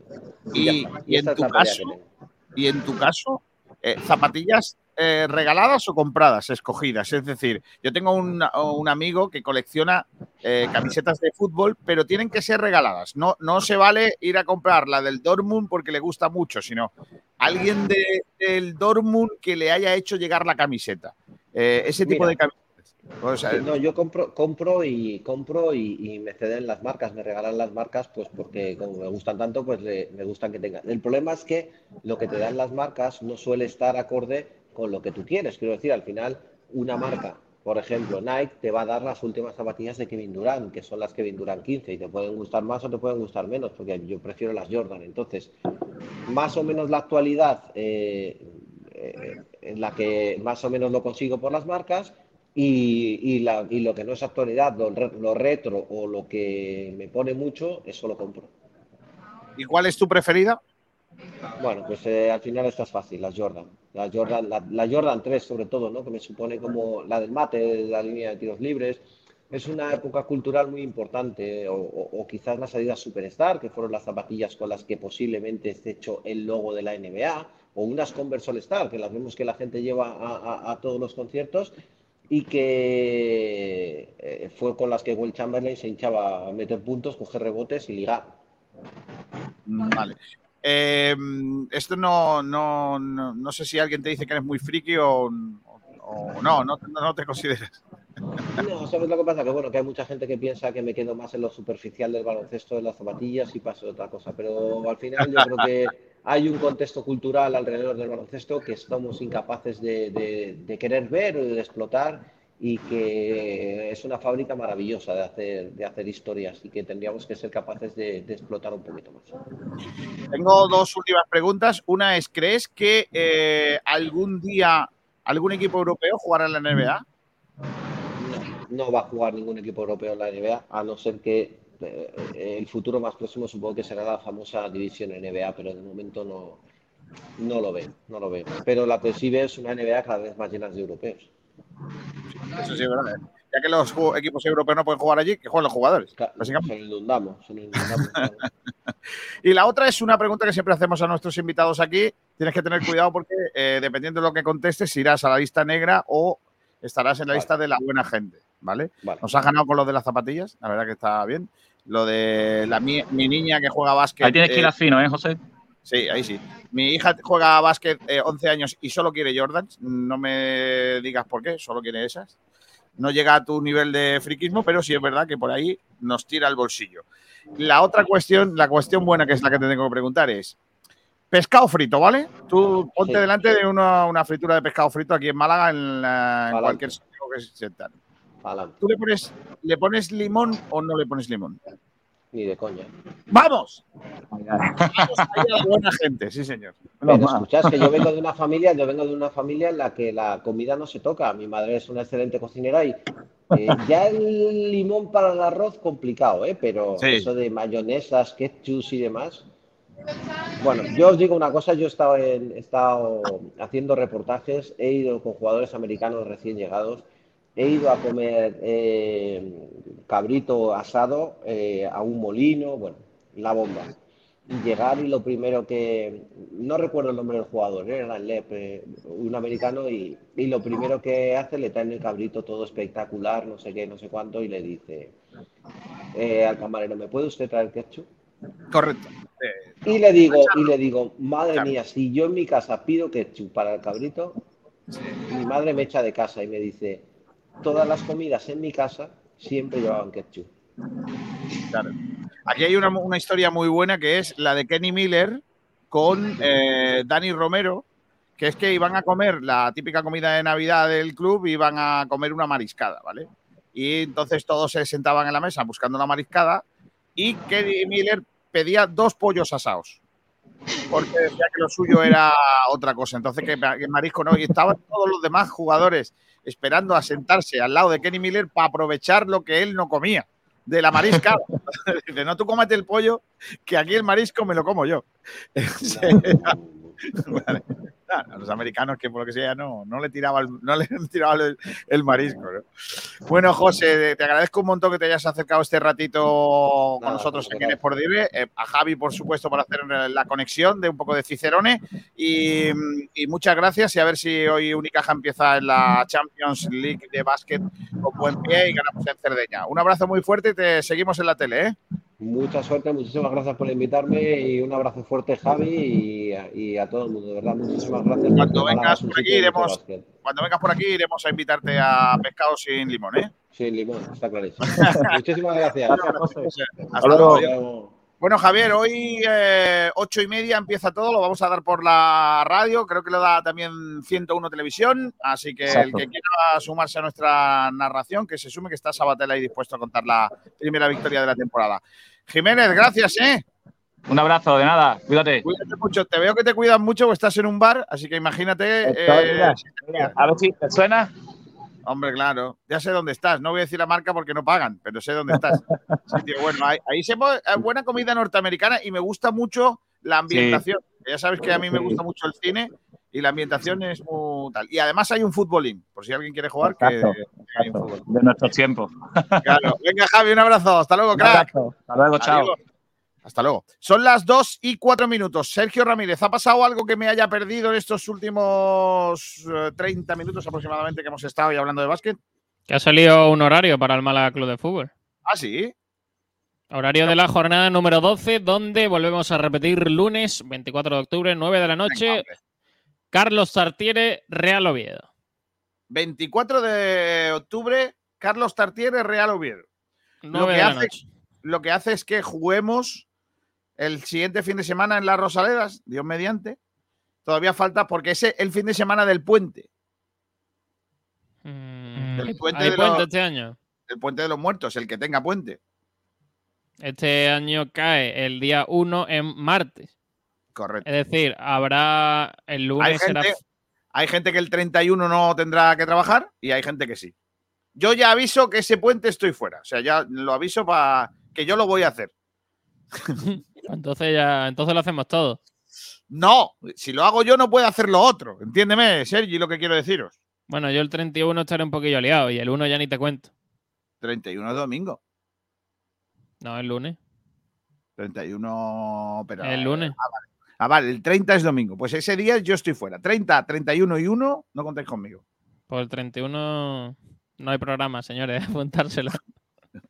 A no ser que Pablo Gil trabaje bien en, Mira que en tan día festivo. Malviviendo en Martiricos dice, a mí me gusta más la ambientación de... Mi ambientación se parece al, al lu- al lugar donde estaba el hombre del básquet. Correcto. Eh, nos pregunta cuál es el número de WhatsApp del grupo. Pónselo, pónselo. A ver, a ver, espérate, lo tengo que encontrar primero aquí. 627 25 24 94. ¿Seguro? Sí. Repítemelo. Pero no, pero no, no llamen. No, no, no llamen. No llamen. Exacto. Es- Solo para WhatsApp. WhatsApp. 627 25 24 94. Esta tarde, ocho y media, baloncesto. Eh, lo que viene siendo el estreno de Unicaja. Y a las 8 juegan las niñas del balonmano femenino, que también iremos diciendo cómo va el resultado, por si queréis saber un poco cómo van las chicas también del balonmano femenino, que empiezan este fin de semana en la competición europea. Sergio Ramírez, hasta mañana, pórtate bien, un abrazo. Hasta mañana, señores. Cuidarse. Hasta luego. mucho. Nosotros nos vamos, se quedan con el resto, el resto de la programación. Hoy ha sido un día eh, más en la oficina. Son las 2 de la tarde y 7 minutos. Esto es Sport Direct Radio. A la tarde tenemos más citas con el eh, deporte, en este caso la cita con el baloncesto. Y esta noche, Carricoche. Esta noche tenemos también el Frecuencia. No, el Frecuencia no, el Blanquiazules. Ese programa que debería de dirigir Pablo Gil, pero que no aparece. Eso será a partir de las 11 de la noche. Recuerden, esto es Sport Direct Radio, este es el deporte malagueño. Un abrazo fuerte. Hasta mañana a todos. Hasta luego.